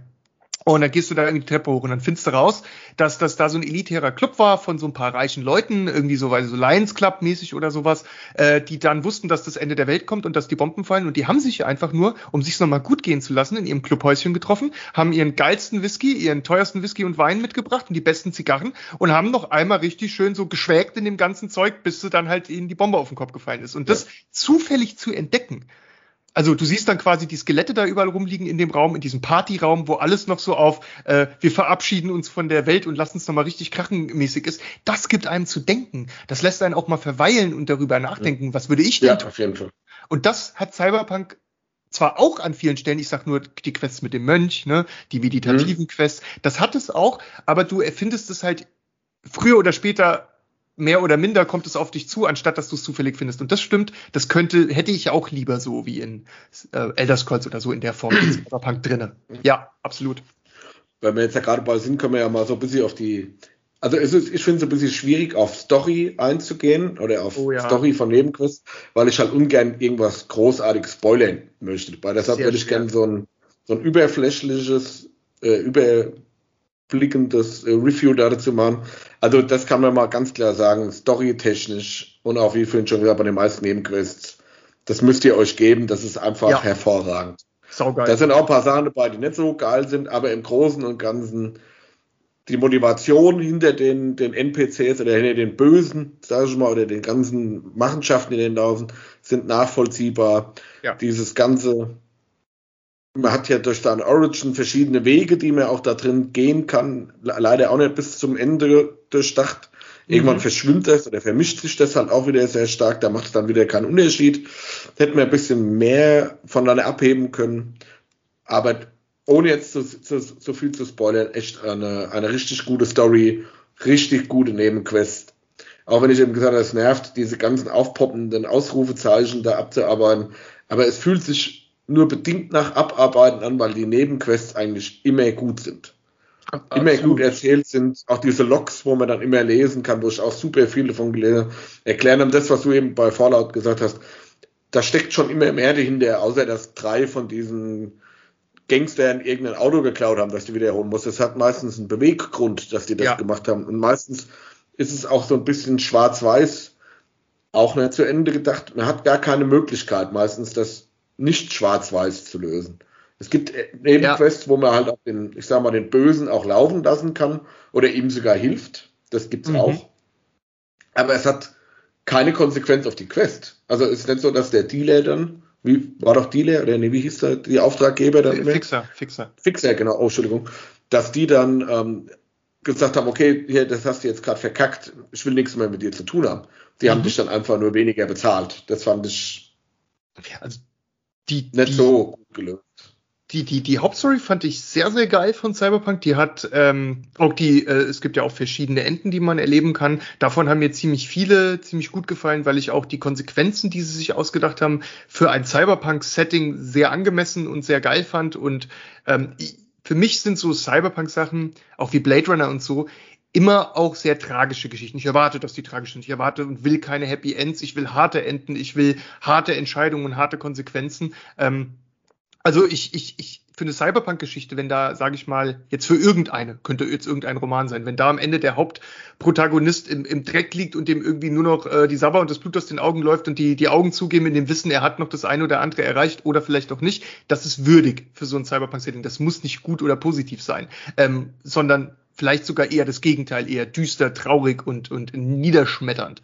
Und ähm, das hat Cyberpunk zum Glück auch, ähm, weil Cyberpunk zeigt dir ja auch, relativ viel Elend. Und, und das finde ich gut. Nicht genug, es müsste mehr sein, finde ich, aber du siehst schon ganz klar, wo die Leute, in welchem Stadtteilen die in Dreck leben und wo es denen äh, dreckig geht und du auch weißt, die werden da nie wieder rauskommen aus ihren Ghettos. Ne? Die werden da von irgendeiner Organhändlergilde beim, bei, beim Nachmittagsbier einfach weggekascht, auseinander in den Keller gebracht, auseinandergesägt und weiterverkauft. Das ist halt einfach das, das Leben in dieser Stadt. Egal ob jung oder alt, ne? alles sind Opfer. Und ähm, weil die Stadt einfach auch ihre Einwohner zu ihren Opfern macht. Sie verschlingt die Leute, die in ihnen wohnen. Das ist aber auch typisch für so ein Cyberpunk-Setting. Und insofern, die Hauptstory hat mir saugeil gefallen. Ich bin, bin sehr, sehr glücklich damit. Und die Nebenquests sind neben der Stadt und der Hauptstory auch, auch Stars in Night Citizen. Es gibt so fantastisch geil geschriebene Nebencharaktere in diesem Spiel. Äh, äh, wichtige Frage an der Stelle: Team Judy oder Team Panem? Tim, wie sieht's aus? Team Panem, ganz klar. Ach, ach, Team Judy, bitte. Also wenn ja, schon. Team, Team Panem. ganz Brauchen wir nicht drüber diskutieren. Also ich will noch mal ganz kurz was zu dem Thema Hauptstory und, End ja. und Enden sagen. Das wird jetzt schwierig, das dazu spoilern. Ähm, ich habe beim Witcher, Bing, wieder in Euro, geliebt, dass du am Ende gemerkt hast, was aus deinen Entscheidungen gewonnen ist. Dass du gemerkt hast, oh, da habe ich äh, nicht gut reagiert. Da fehlt mir jetzt ja ein NPC, der ist ja dummerweise gestorben wegen mir oder so Geschichten. Ähm, und diese endgültige Konsequenz in dem, was ich 120 Stunden lang gemacht habe, ist ab absurdum geführt worden, in dem Moment, wo ich alle Enden nacheinander spielen kann. Und das war ein Punkt, der mich mit am meisten geärgert hat. Man macht das dann, weil man ja diese scheiß Trophäen dann auch immer haben will. Mhm. Aber das war ein Punkt, der mich ich stehe, wie du es eben auch gesagt auf Konsequenz. Und wenn die Konsequenz halt gewesen wäre, ich bin in Corbo, ich habe jetzt 120 Stunden als Corbo gespielt, ich habe das, es gibt für mich nur ein Ende bei dem Spiel, eine Entscheidung, die ich treffen kann, weil es halt mein Lebensweg, meine Art und Weise, wie ich das gemacht habe, aus den Entscheidungen vorher halt wiedergibt.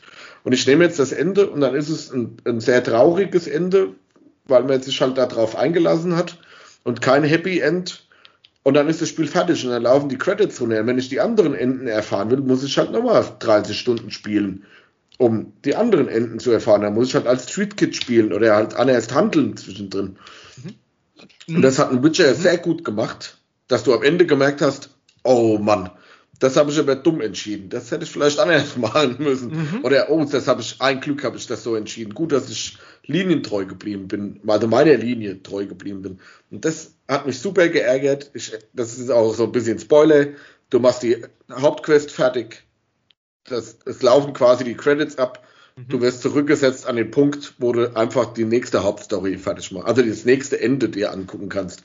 Und das fand ich richtig richtig scheiße. Das muss ich wirklich sagen. Es gibt, es gibt so eine äh, Mission, die ihr Spiel, ganz spät im Spiel dann bekommt und äh, wenn ihr die anklickt, sagt er auch, nach diesem Punkt gibt es kein Zurück mehr. Also macht bitte in der Spielwelt alles fertig, was ihr wollt. Das ist ja noch okay soweit. Be genau, bevor ihr hingeht und, und wenn du halt ein Ende durch hast und das Spiel aber dann weiterspielen willst, wirst du genau an diesen Entscheidungspunkt zurückgesetzt, wo du da halt wieder diese letzte Mission auswählen kannst. Finde ich sehr ungünstig gelöst und auch, auch gefällt mir nicht gut. Ich möchte ja, nämlich ja. nach meinem Ende, nach meinem gewählten, genau mit diesem Charakter in der Stadt weiterspielen äh, und weitermachen und eine stringente Erzählung haben. Und äh, dass Cyberpunk das hier gar nicht anbietet, also es ist gar keine Option, ihr könnt das nicht machen, das finde ich ähm, nicht so toll. Also das gefällt ja, mir nicht gut. Im, Im, Endeffekt, du hast es ja vorhin auch gesagt, wie jetzt zum Beispiel bei anderen Rollenspielen oder Spielen dieser Art, weiß man halt ganz genau, okay, ich habe jetzt mhm. alles abgearbeitet rundherum, was es abzuarbeiten gibt. Ich hab, bin an einem Stand, wo ich glücklich bin mit meinem Charakter und ich weiß, wenn ich jetzt die Hauptstory fertig mache, ist das Spiel vorbei oder ich kann vielleicht sogar dann weitermachen. In den meisten Fällen, Witcher, Fallout etc. ist es ja dann auch vorbei halt. Ne? Ja. Ähm, und dann weiß ich aber, okay, ich habe jetzt so gut wie möglich alles abgearbeitet. Es gibt Missionen, die kann ich nicht machen, weil ich mich so und so entschieden habe. Keine Ahnung, gibt ja auch verschiedene, manchmal hat man ja auch verschiedene Fraktionen, wo du nicht alles machen kannst, weil du ja nur eine Fraktion angehören kannst. Was in dem mhm. Spiel auch viel zu kurz kam, muss ich sagen. Ähm, aber diese Art, dieses, ich muss es sagen, für Elfjährige gemachte, wir müssen dem armen kleinen Tim jetzt doch die Möglichkeit geben, alle Enden zu sehen, ohne dass er nochmal 35 Stunden spielen muss, finde ich halt echt, das hat mich sehr geärgert. Das hat mir auch dieses ganze, ich habe ein sehr tragisches Ende gehabt beim ersten Mal und habe dann erst gemerkt, alle, ich kann jetzt hier alle machen. Man hat sie ja dann auch gemacht, weil man sie sehen will, bis auf ja, eins. Das ging bei mir storytechnisch nicht. Auch aus einem saudummen Grund mit dem Johnny Silverhand, will ich nicht spoilern, warum. Fand mhm. ich auch sehr ungünstig gelöst. Ähm, und dann habe ich, also da muss ich dann auch sagen, das hat mich, das hat viel von der Leidenschaft für diese Story bei mir gekostet. So dieses, ja. du bist elf Jahre alt, du kannst es halt einfach normal machen.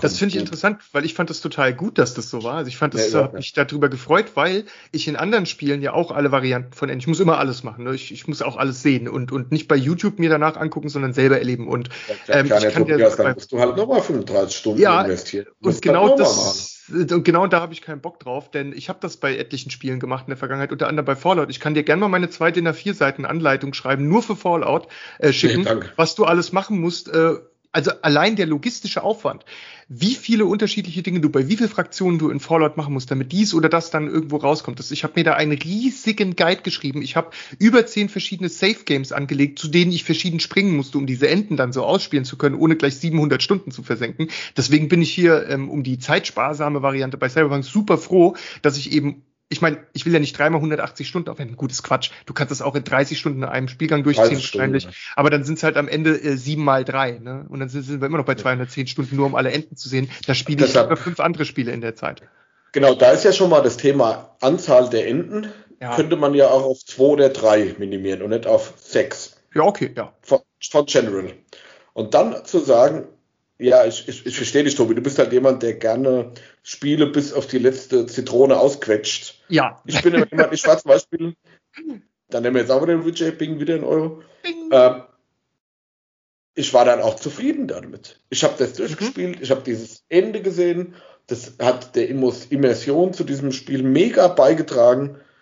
Und ich habe dann gesagt, ja, cool abgeschlossen und vielleicht fasse ich das nochmal an, wenn die, ich hatte das Glück, dass bei mir dann am, bis ich es durch hatte, waren alle beiden DLCs draußen, die habe ich direkt hinten dran durchgespielt, ja. also dann weitergespielt und ich war mit dem Komplettpaket Hauptspiel zwei oder drei waren es sogar dann am Ende der DLCs mega glücklich. Das hat ich hatte gar keine Lust, das nochmal komplett zu spielen. Vielleicht mache ich das irgendwann nochmal bei der PlayStation 5 Version dann oder so wenn ich mal Bock drauf habe oder einfach lang krank geschrieben bin.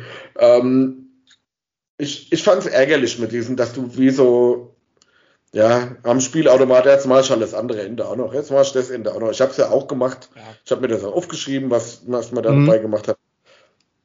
Aber das hat mich um, das, das hat sehr viel zu einem, zu einem schlechten Fazit von dem Spiel dann. Also an der Stelle bei der Story, der Story würde ich von 100 Punkten 95 geben und die 5 Punkte, die fehlen, oder sagen wir mal 90, die 10 Punkte, die fehlen, sind 5 wegen dieser Story-Auswahlgeschichte. Und fünf, weil man manche Konsequenzen nicht gemerkt hat. Entscheidungen nicht gemerkt hat am Ende. Ja, ich, ich, ich weiß, was du meinst. Hätte man mehr machen können. Ähm, Nochmal dazu jetzt mal ein Beispiel. Wir hatten ja vorhin schon Skyrim, also jetzt nochmal bei diesem Punkt gerade zu bleiben. Und ich habe über, also für Skyrim ist das nicht viel, aber ich habe über 200 Stunden in dem Spiel. Und ich habe nach zehn Jahren, jetzt erst vor einem Monat zum ersten Mal die Hauptquest gespielt und abgeschlossen. Ich habe zehn Jahre lang andere Dinge in diesem Spiel gemacht und es war ständig bei mir installiert. Ich habe da auch ständig gemoddet und irgendwelche Quests gespielt und so. Natürlich jetzt nicht jeden Tag, sondern immer mit Abständen, sonst hätte es ja nicht zehn Jahre gedauert. Aber genau das dass ich das in Skyrim machen konnte, gibt, ist eine unglaubliche Freiheit und ist unglaublich geil an diesem Spiel, dass ich das so erleben kann, dass ich im Prinzip in Elder Scrolls Spielen lasse ich die Hauptstory meistens komplett außen vor und mache so ziemlich alles andere. Ich habe zum Beispiel in Oblivion, glaube ich, die Hauptstory nie abgeschlossen, bis heute nicht, aber so drei Viertel nur und habe dafür aber jede Gilde gemacht, jede andere Quest und Nebenquestreihe komplett abgeschlossen und so. Also ähm, das und Cyberpunk gibt einem halt nicht diese ganze Freiheit. Das hätte ich hier auch gerne ein bisschen gehabt. Das ist ganze Spiel ist halt sehr an diese Hauptstory doch äh, ja an, angelehnt. Auch die Neben, ähm, die tollen Nebencharaktere, die wir erwähnt haben, wie Judy und und Panam und auch noch andere, die cool sind, ähm, wie, ach, ich mag Misty. Misty ist so cool. Und die, die halt einfach mal aus Blade Runner kopiert. Ja, aber ist ja, ist ja, mit Absicht gemacht. Es ist, ne? mit, ist, ist, genau, ist ja ein Easter Egg. Es gibt ja auch noch, weit, noch jede Menge weitere Easter Eggs äh, in dem Game drin. Aber das ist ja, offen, ist ja offensichtlich und das haben sie auch ähm, also sagt, ja, das ist aus Blade Runner. Das ist, ist eine Hommage im Prinzip, ne? Eine, eine Hommage, genau, das Wort habe ich gesucht gehört. Genau, und, und weißt du, die, die, diese Nebencharaktere und so, die sind sehr zentral für das Spiel, ähm, stützen aber irgendwie so eine Art Hauptautobahn, die die Hauptstory ist. Also es sind ganz klare Stützen und verwoben mit der Hauptstory, aber ich kann's, hab in Skyrim und sowas zum Beispiel die, die Magier gilt oder die Gefährtenquest nicht wie eher als so einen eigenständigen Teil des Spiels äh, betrachtet, mit dem ich auch jede Menge Zeit verbringen konnte. Das war nicht irgendwie so, das zahlt auf das ein. So hatte sich das nicht angefühlt. Und das war mir ein bisschen zu stark in Cyberpunk. Wo ich bei Skyrim halt sagen muss, dass das halt auch storytechnisch von allen Nebenquests und Stories nicht annähernd an, an äh, Cyberpunk oder Witcher ja selbst ja. Fallout mit rankommt. Also da ist halt wirklich bei Skyrim ist ja Lauf dahin, er legt drei Schafen, kommen im Fell wieder halt, ne? Ja, Sehr viel. Hol dies, hol das. Ich sag, das interessiert mich gar nicht, wer, der, wer der Charakter ist. Die Charakter sind alle mhm. relativ blass, nenne ich es jetzt mal. Und das hast du da halt nicht. Also da diesen Vergleich, das muss man mal ganz klar sagen. Oh, Dieses ja. Storytelling ist in den letzten paar Jahren schon extrem größer geworden. Und, und dafür und, hat ja auch CD Projekt gesorgt, dass es da überhaupt auf diese ja. Qualitätsstufe hingekommen ist, weil sie haben ja eigentlich vorgelegt für alle anderen. Ja, das muss man wirklich sagen. Also da ist das Spiel, gerade Cyberpunk ist da, gibt es nicht viel, was da oben drüber kann, was Story in einem Spiel anbelangt, ja, was aber auch kein, kein 10 Minuten Schlauchshooter ist. Ne? Das muss man halt auch immer sehen. Es gibt viele Spiele, die sind, die haben auch eine super Story, ähm, ich nenne jetzt mal Bioshock oder sowas, haben ja auch mhm. geile Stories, sind aber im Endeffekt schlauchartig aufgebaute Spiele, wo man durch, wie bei einem Film durch verschiedene Kapitel gejagt wird ja. und da drin überhaupt keine eigene große Entscheidungsfreiheit hat, bis vielleicht am Ende. Aber so innerhalb des Spiels ist dann halt für so ein riesen Open-World-Rollenspiel, finde ich es super schwierig, eine zusammenhängende Geschichte, motivierende Geschichte zu bauen. Und da ist CD Projekt Red unangefochten. Also da kann Skyrim ja und so kann da nicht annähernd mithalten. Gut, der Vorteil war natürlich auch, dass sie denjenigen, der Cyberpunk das Pen-Paper-Rollenspiel erfunden hat, äh, Mike Pondsmith, hatten sie halt mit dabei und konnten sich halt eben auch dem sein Brain verlassen, dass der das äh, in die richtige Richtung steuert. Ähm, zu den Nebencharakteren, ich finde, dass die alle sehr realistisch ähm, und liebenswert, mal mehr oder weniger, und, und einfach glaubhafte Personen sind, die so existieren ja. könnten in dieser Welt. Ähm, ich liebe Judy und, und, und Panem und, und Johnny Silverhand, äh, aka Robert John Lindner, by the way und ähm, auch noch andere Figuren wie Misty oder die Ripper Dogs, die, die sind alle spannend. Oder die, die eine Polizeifrau, leider jetzt natürlich gerade der Name entfallen, mit die dich auch auf ganz viele Aufträge schickt, die da so ein bisschen ihr eigenes Ding durchzieht und ja. äh, weil ja auch alle ein bisschen und das hat mir alles, ich meine, diese Charaktere haben sich in mein Hirn eingebrannt. Oder wie geil ist denn auch der Friedhof, äh, das Kolumbarium in, in, ähm, in Cyberpunk? Wie, wie, wie viel wie viel Zeit ich verbracht habe, auf diesem Friedhof rumzulaufen und mir die ganzen Nachrichten an den Gräbern durchzulesen. Und mhm. geil, einfach nur geil. Das, das, ja, das hat ganz sehr, viel sehr, so, sehr gut gemacht. Und, und auch wie die einzelnen Stadtviertel wirken, ne? Wenn du dann mal nach North Oaks kommt, äh, North Oaks gehst, wo dann die ganzen Reichen wohnen, ne? wo jede Villa irgendwie so groß ist wie, wie ein Viertel von einem Stadtviertel und ähm, dass das alles auch so viel Charakter hat. Oder wenn du dann so nach Chinatown oder Japantown so diese, diese Gegenden im Norden fährst und Kabuki und so, ich, ich finde, das hat halt alles so seinen eigenen Charme und hoffe eigentlich drauf, dass das noch alles viel weiter ausgebaut wird. Also dass jetzt nicht irgendwie mit den nächsten DLCs, oh, hier fahr mal raus aus der Stadt in, in dahin und dahin und dahin, sondern vielleicht auch die Stadt noch ein bisschen wachsen kann. Und ich bin mir ganz sicher, vielleicht liege ich völlig falsch, aber ich bin mir trotzdem 100% sicher, es wird dieses Jahr, allerspätestens nächstes Jahr noch ein Patch kommen. Und dieser Patch wird heißen Night City All Doors Open oder irgend sowas. Und die werden diese ganzen verschlossenen Türen, wo du jetzt nicht rein kannst, was ein riesen Downside ist übrigens, ähm, aufmachen. Weil was ich gelesen habe, ist, Du solltest eigentlich da in alle möglichen Gebäude reingehen können. Scheißegal. Und die haben auch angefangen, ganz viele Inneneinrichtungen äh, schon auszubauen, sind aber nicht fertig geworden. Und dann haben sie halt gesagt, radikaler Schnitt. Wir wollen hier nicht so ein qualitativ schlechtes Erlebnis bieten, dass halt manche Wohnungen cool aussehen und manche halt total rotzig, wie nicht fertig gebaut. Wir machen einfach alle Türen zu. Und deswegen sind auch jede zweite Tür das, in Night City geschlossen. Das, ähm, das hat aber auch viele zu beigetragen, dass sich das dann doch sehr oft nach Kulisse angefühlt hat, ne? Ganz genau, ganz genau, ja. Also selbst bei, bei einem Skyrim, wenn wir wieder den Vergleich ziehen wollen, ja. konntest du am Endeffekt in jedes Haus reingehen, was da gestanden hat. Einbrechen, so wie auch es. immer, ne? Genau, und das, das gibt dir eine gewisse Spieltiefe. Du kannst da irgendwie mit dem Dietrich das Schloss knacken. Du kannst aber dem Typen auch abends folgen. Der hat seinen Rhythmus. Der geht morgens auf dem Feld arbeiten. Ah ja, dann steigst du halt dann in das Haus ein, ne? Oder geht abends in die Kneipe zum Trinken und dann gehst ja. du halt dahin. Und das hat Cyberpunk zwar in einzelnen Nebenmissionen versucht, cool umzusetzen, weil da hatten die. Großen ja, und Ganzen nett. Ja, ja, genau, leider ja. Das wäre also was, was keine, keine lebende Spielwelt. Es fühlt sich an wie so, ähm, wie hieß das früher, okay. diese Westernstädte, das, wo als Kulisse auf. Das, das finde ich ein bisschen zu krass äh, zu sagen, ja, dass zu keine krass, aber Spielwelt ist. Ähm, in, in, in dem, was sie vorhatten, ja, was sie vorher gesagt haben, ist es nett.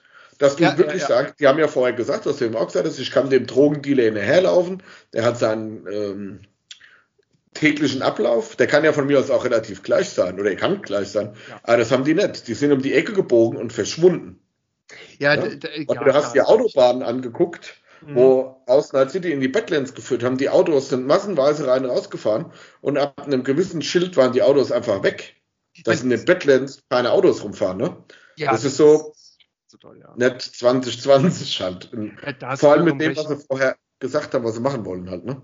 Das, da hast du vollkommen recht, die, die Ambition war viel höher als das, was sie jetzt wirklich ins Spiel integriert haben. Ähm, man muss aber auch sagen, als Skyrim und Oblivion anfingen, da den ganzen Akteuren eigene Wege zu gehen, also dass die morgens aufstehen, dass die vielleicht wirklich erstmal was frühstücken, dann zur Arbeit gehen und dann auch in einer logischen Umgebung. Zum Beispiel jemand, der bei einer Holzmühle arbeitet, der steht dann halt nicht auf der anderen Seite der Stadt und macht was im Wald, sondern der ist bei dieser Holzmühle und arbeitet da. Ähm, das haben die gut hinbekommen, aber auch natürlich ein riesen Bugfest gewesen. Es gibt ja, ja auf TikTok natürlich. und überall tausende Skyrim-Videos, wo man sich über die NPCs und deren Verhalten lustig macht. Das ist ja schon ein, fast schon ein Meme für sich, die Nummer. Und da sieht man es aber eher wohlwollend belächelnd. Niemand ist wirklich da und sagt, oh, dass aber jetzt hier der Charakter nicht, nicht sauber den Weg zur, zur Sägemühle läuft, sondern ganz komisch aus dem. Das ist ja inakzeptabel und das Spiel ist schlecht. Das sagt ja keiner. Alle amüsieren sich darüber so. und nehmen das so hin. So tief hätte ich es auch gar nicht gebraucht. Nur darf ich es halt vorher nicht erzählen. Ja, dass ja. Macht. Was zum Beispiel sehr geil gemacht ist, was einem dann einmal auffällt, wenn so dieser Tag-Nacht-Wechsel stattfindet, umso mehr Abend es wird, umso weniger los ist auf den Straßen und in, also auf den Hauptstraßen. Mhm. Dafür ist zum Beispiel in dem Rotlichtvierteln oder in diesen Amüsiervierteln, nenne ich es jetzt mal, viel, viel mehr los, was tagsüber nicht ist. Wenn man da tagsüber durchläuft, ist da außer die Prostituierten, sag ich mal, gar keine. Selbst die nicht, glaube ich. Die kommen ja. erst zu einer gewissen Zeit. Und dann irgendwann merkt man auch, dann sind die ganzen Discos da auf, die ganzen Neonröhren sind auf einmal an. Und dann ist, merkt man so, dass das Nachtleben findet statt. Und ja. dafür ist auf den normalen Straßen weniger. Das merkt man schon. Also man merkt schon an der Stadt diese, diese Tag-Nacht-Dynamik auch an den NPCs, die da rummachen. Ich will das nicht, ich will das nicht zu schlecht reden. Und ich brauche auch nicht den Lebenslauf von jedem Postboden, der da rummacht. Das ich schon. muss ich nur ein bisschen, ja, aber es ist halt da irgendwann nicht mehr umsetzbar. Ich, ne? verstehe ja. 2000 aber, Gigabyte Spiel und ja. selbst dann wieder Bugs. Ohne. Aber es, für das, was wir vorher gesagt haben, auch mit der Varianz an, an, an NPCs, also an denen die normal auf der Gasse rumlaufen, stimmt ja auch nicht. Du siehst denselben hundertmal. Ja, das immer der dicke Typ, dem die Hose runterhängt, der sagt immer denselben Spruch. Den hast du gefühlt hundertmal gesehen. Der hat nicht immer eine andere Jacke an oder eine andere Kappe auf. Das ist einfach immer dasselbe halt. Weißt du, das ist so. Das ist ich weiß, was du meinst. Ich, ich würde es am ehesten mit Watch Dogs 1 vergleichen, vielleicht noch mit Watch Dogs 2. Das war das erste Mal, wo, wo man jetzt ein Hacker-Spiel hatte mit einem Hacker-Gameplay, was in so, also in der großen Stadt stattfindet und da ist ein Hacker und der macht Dinge. Und das ist ja schon sehr ähnlich wie ein Netrunner in Cyberpunk zu spielen. Ne? Die Stadt ist auch sehr groß. Ich meine, Ubisoft ist bekannt dafür, ähm, nicht nur durch The Division, sondern eben auch durch diese anderen Spiele, wie sehr was die für ein Talent dafür haben, unfassbar detaillierte große Spielwelten aufzubauen, auch Städte. Ne? Das ist ja ähm, ob New York oder sonst was, die haben ja dann ein unglaubliches Talent für auch. Und da war das so, dass du nicht so viele Personen hattest, die gleich aussahen und du konntest die ja damals sogar noch äh, alles kennen und konntest ähm, lesen, was die so denken oder worüber die gerade reden. Und, und das ist was, das hat Cyberpunk hätte sich CD Projekt super copy-pasten können von, von Watch Dogs sozusagen das Beste ja. klauen können. Aber sie haben da, und das ist vielleicht meine, eine meiner härtesten Kritiken gegenüber der, der Entwicklung von Cyberpunk, da haben sie an diesem Punkt. An dieser neuralgischen Stelle für mich haben sie versagt, weil die meisten Leute, die NPCs rumstehen, die, die, die, du gehst da ganz freundlich hin und sagst, ja, guten Tag, hallo, sagst hallo und dann sagen die so, sprich mich nicht an. Was ja. willst du? Was, du was guckst du mich an? mit denen. Das hat mich auch mal so geärgert. Und keiner ist irgendwie so normal. Also alles ist, wirkt immer so überzogen. Und das Dumme ist, es gibt auch nie einen Antwortsatz. Also wenn du jetzt hingehst und ich sag Hallo Tim, dann sagst du, äh, nee, in unserem das Stil wird das gute Tim, gute Tobi. Und dann kommt einfach nichts mehr. Und dann guckt die dich an und ja. du guckst dir dann, denkst dir so, ja. Und dann passiert nichts. Ich muss jetzt sagen, auch wenn, wenn alle schon drauf rumgebasht haben, der Moment, wo du anfängst in der Stadt zu schießen und sich alle NPCs einfach auf den Boden hocken. Ja bei GTA rennen sie wenigstens weg. Was ich ja noch nachvollziehen kann. Ich würde ja auch genau. abhauen, genau. wenn einer schießt. Und die gehen in die, im Flugzeug sagt man immer so der Kopf zwischen die Beine, ne, beim Abstürzen, genau, so klein genau. wie möglich machen. Und das machen dann halt einfach 50 NPCs um dich rum. Wo ich gesagt habe, sag mal, welcher Volldepp hatten sich das ausgedacht? Lass sie doch einfach losrennen. Ich habe hab lokalisiert, wo der Schuss Aha. gefallen ist und sag, alle rennen in die entgegengesetzte Richtung. Ich habe im Netz gelesen, dass das alles tatsächlich genauso war und alles funktional im Spiel war. Also dass die das genauso umgesetzt hatten, wie man es erwarten würde. Und relativ gar nicht allzu weit weg vom Launch wurde irgendwas anderes ins Spiel implementiert, was dieses System zerstört und kaputt gemacht hat. Und dann mussten sie es downgraden, weil sie es nicht mehr reparieren konnten, ohne auch das andere System zu reparieren, wofür sie wieder keine Zeit hatten. Das heißt, das war eigentlich alles anders funktional gedacht und eingebaut, ist aber momentan einfach irgendwie broken oder einfach nicht in dem Zustand, wie es gedacht war. Ich wette mit dir aber, dass wir das alles 100 100% noch weggepatcht bekommen. Da bin ich mir sicher. Also, ja, das, ist eine Frage der Zeit. Aber das ist, ist halt das Problem jetzt, ja. dass halt ähm, diese zweite Chance werden die halt von vielen Spielern nicht mehr bekommen halt. Ne? Von mir auf jeden Fall. Meine PS5 steht hier, so wie es ja. die Next-Gen-Version gibt, werde ich das nochmal reinhauen, werde auch nochmal einen anderen Charakter spielen und werde mich nochmal da reinbegeben, weil es einfach, es ist es auch wert, das zu machen, auf jeden Fall. Aber da sind so viele Dinge drin, wo ich sage, die sind unabhängig auch von den Erwartungen das hat sehr viele Erwartungen übertroffen. Das darf man auch nicht verhehlen. Ne? Also das sind schon sehr, oh, sehr viele ja. geile Momente drin gewesen. Und ich habe das auch nicht umsonst 120 Stunden gespielt. Ne? Das ist schon, ja. das hat schon Bock gemacht. Das ist motivierend. Loot-System und so lassen wir jetzt mal komplett außen vor, dass das nicht motivierend ist. Das ist genauso wie bei Skyrim. Ähm, aber es hat schon sehr viel Bock gemacht. Da sind aber so viele Dinge, wo ich sage, alle, wir haben 2020, jetzt 21, das kann ich nicht mehr bringen. Das ist ja armselig. Halt, ne? ich, ich, ich bin da bei dir. Ähm, es, es ist richtig, manche Sachen hätten anders sein müssen. Ich, also ich denke, ich, ich würde noch ganz kurz, aber wirklich nur jeweils mit gefühlt einem Satz anreißen, noch ein paar Punkte, die ich unbedingt nochmal erwähnen wollte. Ähm, aber auf die können wir jetzt, glaube ich, auch aus, aus Zeitgründen nicht mehr ganz so tief eingehen, bevor wir dann auch mal wirklich so zum, zum Abschluss kommen. Ähm, was ich noch bräuchte, hätte haben wollen, sonst wie. Erstens mal, ein Spiel, was so sich bewirbt und auf Fashion abstellt und auf Kleidung, dafür ist die Implementierung vom Kleidungssystem eine Katastrophe. Also nicht Katastrophe, Absolut. aber die ist schlecht. Du kannst nicht mal bei einem Händler, wo du dir Sachen einkaufst, also eine coole Jacke, eine coole Hose oder so, vorher sehen, wie du damit aussiehst. Du musst diese Katze im Sack kaufen, dir irgendwie von dem kleinen Icon ableiten, wie das aussehen könnte. Und dann erst, wenn du das Geld ausgegeben hast, weißt du, was du da hast. Das, ist, das war doof. Dann die Geschichte mit dem Essen. Ähm, jetzt gibt es noch einen Punkt, das Inventarsystem oder die Inventarsteuerung ist nicht gut in dem Spiel. Aber das ist was, was ich vorher schon wusste, weil wenn eines, wenn CD Projekt eine Sache nicht kann, dann ist es Inventarmanagement. Das können sie nicht. Das war auch beim Witcher schon, bei allen Witcher-Teilen eine Katastrophe. Ja, ähm, Da habe ich aber auch nicht mit was Besserem gerechnet. Für mich war klar, das wird wieder so ein mittelmäßiges Inventarmanagement, war für mich aber auch nicht so wichtig. Deswegen, ich habe gesagt, okay, ich kann damit leben, ich kann meine Dinge machen, aber es ist umständlich, es gibt zu wenig Filter, du äh, brauchst teilweise für simple Aktionen einfach zu lang. Jetzt ist es aber auch so, ähm, der Loot in dem Spiel ist da gibt's viel zu viel von und viel zu viel von dem Loot ist irrelevant, ist einfach nichts, was du brauchst. Ich bin aber so jemand, ich loote immer massiv. Das heißt, ja, ich bin derjenige, der jeden Papierschnipsel an jeder Szene aufhegt, auswertet, irgendwo lagert und katalogisiert. Und Cyberpunk war eine ziemlich große Challenge für mich, was das angeht, weil da gibt's halt äh, tonnenweise Loot, den man nicht braucht. Und manche Kumpels von mir, Freunde waren auch teilweise so genervt davon, dass sie den Money-Glitch und den Duplication-Glitch, also du konntest im Spiel äh, ja. einfach dir Geld zu, zuschaufeln und äh, Items duplizieren, benutzt haben, aber nicht, weil sie reich werden wollen, nicht, weil sie irgendwie geile Sachen haben wollten, nur damit sie nicht mehr looten müssen. Und das ist ich fand krass. das, das Loot-System und das damit verbundene Crafting und Upgrade-System von Waffenausrüstung absolut richtig scheiße. Ja, das, das muss ich sagen.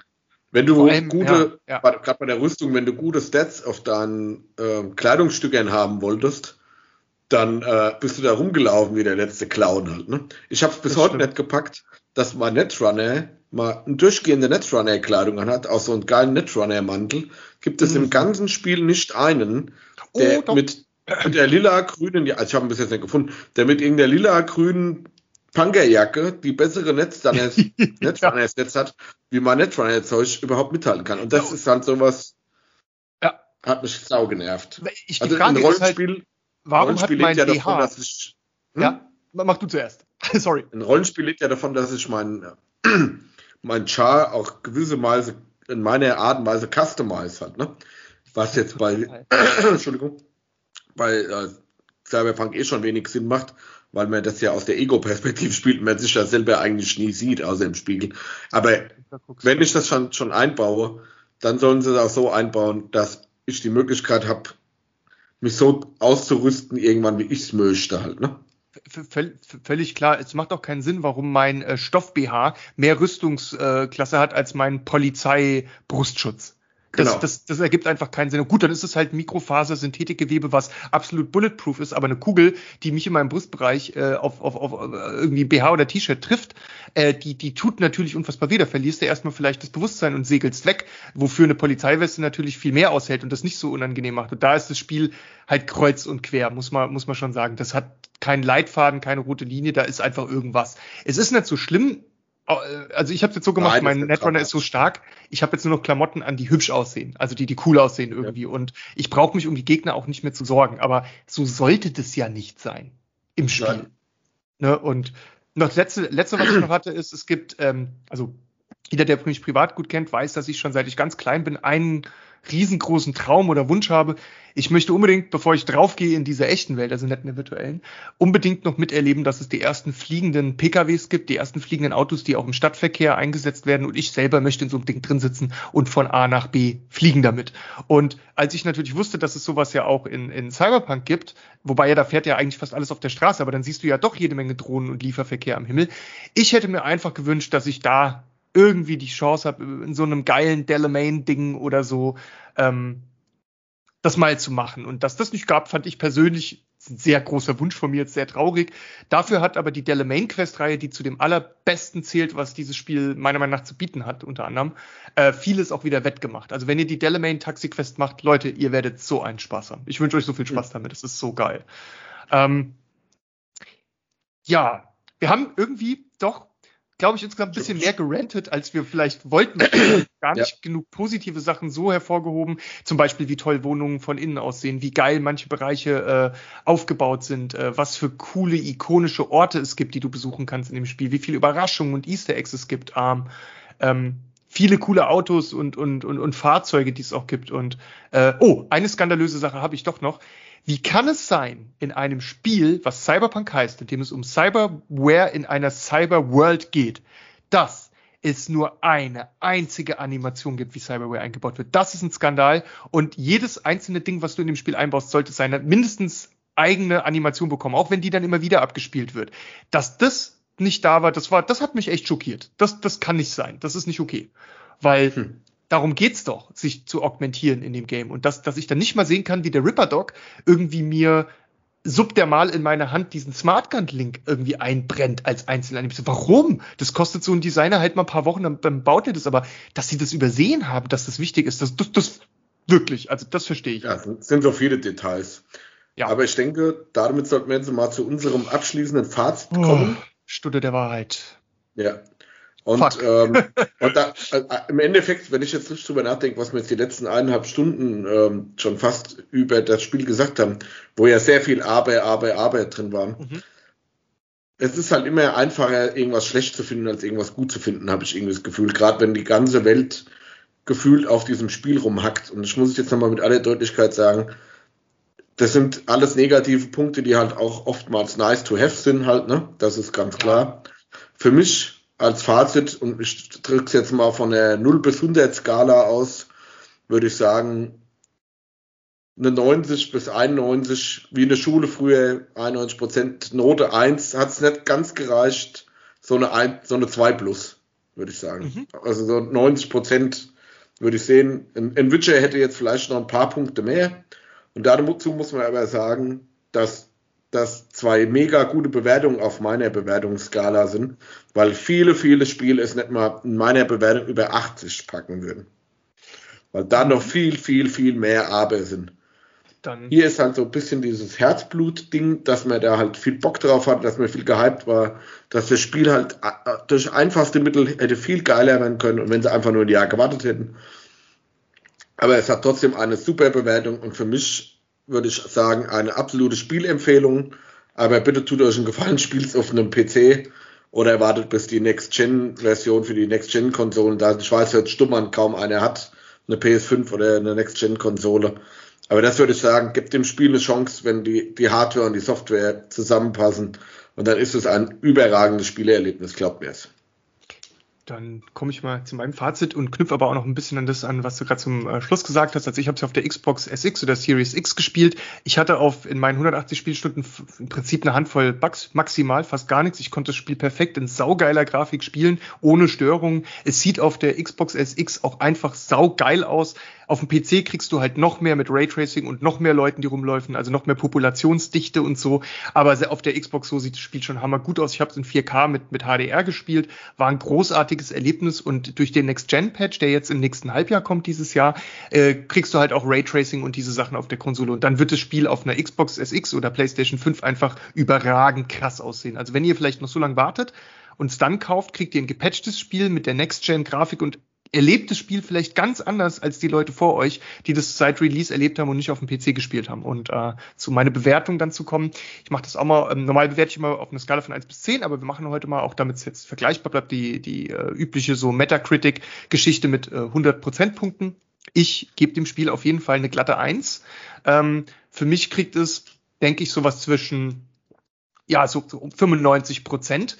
Ähm, auch nicht, nicht verklärtes Fanboytum äh, sozusagen, also die ohne, ohne das kommt diese Note zustande, denn man muss, ich, ich gucke für mich halt eben da drauf, im Bereich des, der, des Genres des Cyberpunk gab es nie ein Spiel dieser Art, in dieser Größe, mit diesem Umfang, mit dieser Grafik. Es ist der Bolide unter allen Cyberpunk-Spielen. Ja, Deus Ex ist auch saugeil, aber es stinkt für mich persönlich nicht gegen den Cyberpunk an. Es ist aber auch vielleicht nicht richtig vergleichbar, außer vom Genre her, aber inhaltlich ist es ja auch eine, meiner Meinung nach eine andere Art von Spiel. Ähm, deswegen gebe ich da hier, sage ich mal, 95 Prozent. Da, ähm, ich, ich, ich würde gern noch irgendwie 98 Prozent geben, aber dann wäre da irgendwie dann doch der Bonuspunkt oder die Bonusprozent vom Herzen her drin mit ein bisschen Verklärung. Das heißt, Verklärung in dem Sinn, ich schaue auf ein paar schlechte Sachen nicht so stark drauf und schaue ein bisschen stärker auf ein paar Sachen, die mir gut gefallen haben und gebe denen einfach mehr Gewicht. Also ich gewichte Fehler für mich nicht so stark wie die tollen Sachen am Spiel, die mir wichtig sind und dadurch kannst du eine höhere Bewertung insgesamt bekommen. Aber ich bleibe am Ende bei 95 ähm, Prozent weil ich eben halt diese Bugs beim Spielen nicht erlebt habe und deswegen mich die auch nicht gestört haben beim Spiel. Ich hatte ein paar Immersionsbrecher, also zum Beispiel fahren ein Haufen Autos auf mich zu und dann komme ich denen näher und pop, verschwinden die einfach alle in der Luft und sind nicht mehr da. Und das ist dann natürlich halt schon was, was mich aus dem Spiel rausgerissen hat, was bei mir kurz auf den Stoppknopf gedrückt hat, wie so ein Ruckler beim Autofahren, wenn man irgendwie aus Versehen auf die Bremse kommen würde. Und das war doof. Ich weiß aber, dass ich, wenn ich in der zweiten Hälfte dieses Jahr noch mal reingucke, auch mit der neuen Grafik, mit den DLCs, mit den neuen Stories, mit all dem, was jetzt noch kommt, vielleicht auch mit, ähm, okay, um es abzurunden, ich gebe vielleicht hier ein paar kleine Vorschusslorbeeren in meiner Bewertung, weil ich halt noch weiß, dass die Türen in der Stadt aufgemacht werden, weil ich noch weiß, dass die Grafik noch kommt, weil ich weiß, dass uns jetzt demnächst 40 bis 60 Quests, die es zu Release nicht mehr ins Spiel äh, geschafft haben, wohl jetzt angeblich laut Leak noch kommen sollen. Und das sind noch nicht mal die bezahlbaren DLCs, die wohl beide oder zumindest eines davon extrem umfangreich sein sollen. So wie du es halt vom Witcher gewohnt bist, dass man so ein DLC eben noch mal 30 Stunden neuen Content bringt. Und ich glaube, wenn man, wenn man das dann am Ende diesen Jahres nochmal bewertet, dann steigt die, das Rating allgemein für Cyberpunk nochmal ganz groß an. Das wäre so mein persönliches Fazit neben dem, was ich allgemein noch erwarte, wieso das Spiel generell bewertet wird. Also für mich erstmal 95 Prozent mit leichten Vorschusslorbeeren eingebaut und ich glaube, am Ende des Jahres wird rückblickend die Bewertung des ganzen Spiels community-weit auch nochmal ganz anders ausfallen als wie bisher. Ist meine Vermutung. Also wirklich nur meine Vermutung. Puh, wir haben es geschafft. Wieder Extended, oh, Extended was, Cyberpunk Version. Was haben wir verbrochen? Über eineinhalb. Ist das das neue, der, der neue Standard jetzt, oder was? ich glaube, wir müssen mal wieder zurückfinden zu unseren gewohnten 50 Minuten, ja. Stunde. Aber, Aber gut. bei so einem Spiel muss man auch mal ein bisschen ausholen dürfen, denke ich zu umfangreich. Es lag uns beide auch sehr am Herzen. Wir haben uns ja schon viele, ja, was heißt, also viele Wochen auf die Episode gefreut und man wusste gar nicht, wie viel man vorher aufschreiben und sich Gedanken machen muss, weil, weil es halt eben so, einem so wichtig war. Ähm, deswegen ist es vielleicht hier ein bisschen eskaliert, aber ja, ich glaube, apropos, genau, das nächste Mal wird es dann wieder etwas normalzeitlicher. Ähm, ja, dann lass uns doch schon mal vielleicht sagen, was das nächste Mal kommt. Wir haben geplant ein Special zum Thema Serien, was äh, auf euch wartet ähnlich wie das Thema Filme, wie hat das bei uns alles angefangen? Warum finden wir Serien so geil? Wie sind wir dazu gekommen, an der Seriennadel oder am, am, am Serientropf zu hängen? Ähm, hast du da noch was hinzuzufügen, Tim? Hab ich was vergessen? Ja, also dieses Serienbingen, was ja eben jeder macht, wollen wir mal ein bisschen analysieren. Welche Serien sind es wert, gebinged zu werden, welche nicht? Und wo ist da die Leidenschaft da drin, das zu machen? Ja. Genau. Dann, worüber wir uns noch sehr freuen würden, ähm, wir wissen, dass viele von euch, die das heute angehört haben, auch Cyberpunk gespielt haben und wir sind halt sau, saumäßig an eurer Meinung und auch an euren Erlebnissen interessiert. Bitte teilt uns das auf den Kanälen ähm, Twitter und Co. Sagt uns äh, oder auch direkt als Kommentar äh, unter unserem Podcast im Web, das geht ja auch. Wir würden einfach gern von euch äh, auch, auch euren Input hören und eure Erlebnisse und wir hoffen alle beide, dass, dass ihr ein super geiles Erlebnis hattet, trotz der Probleme, die es auch in dem Spiel gibt und dass ihr irgendwie, wenn ihr Cyberpunk-Fans seid, gut bedient wurdet und, und irgendwie richtig Spaß hattet. Und ich würde sagen, in diesem Sinne, to be continued. Stay safe und bis zum nächsten Mal. Macht's gut.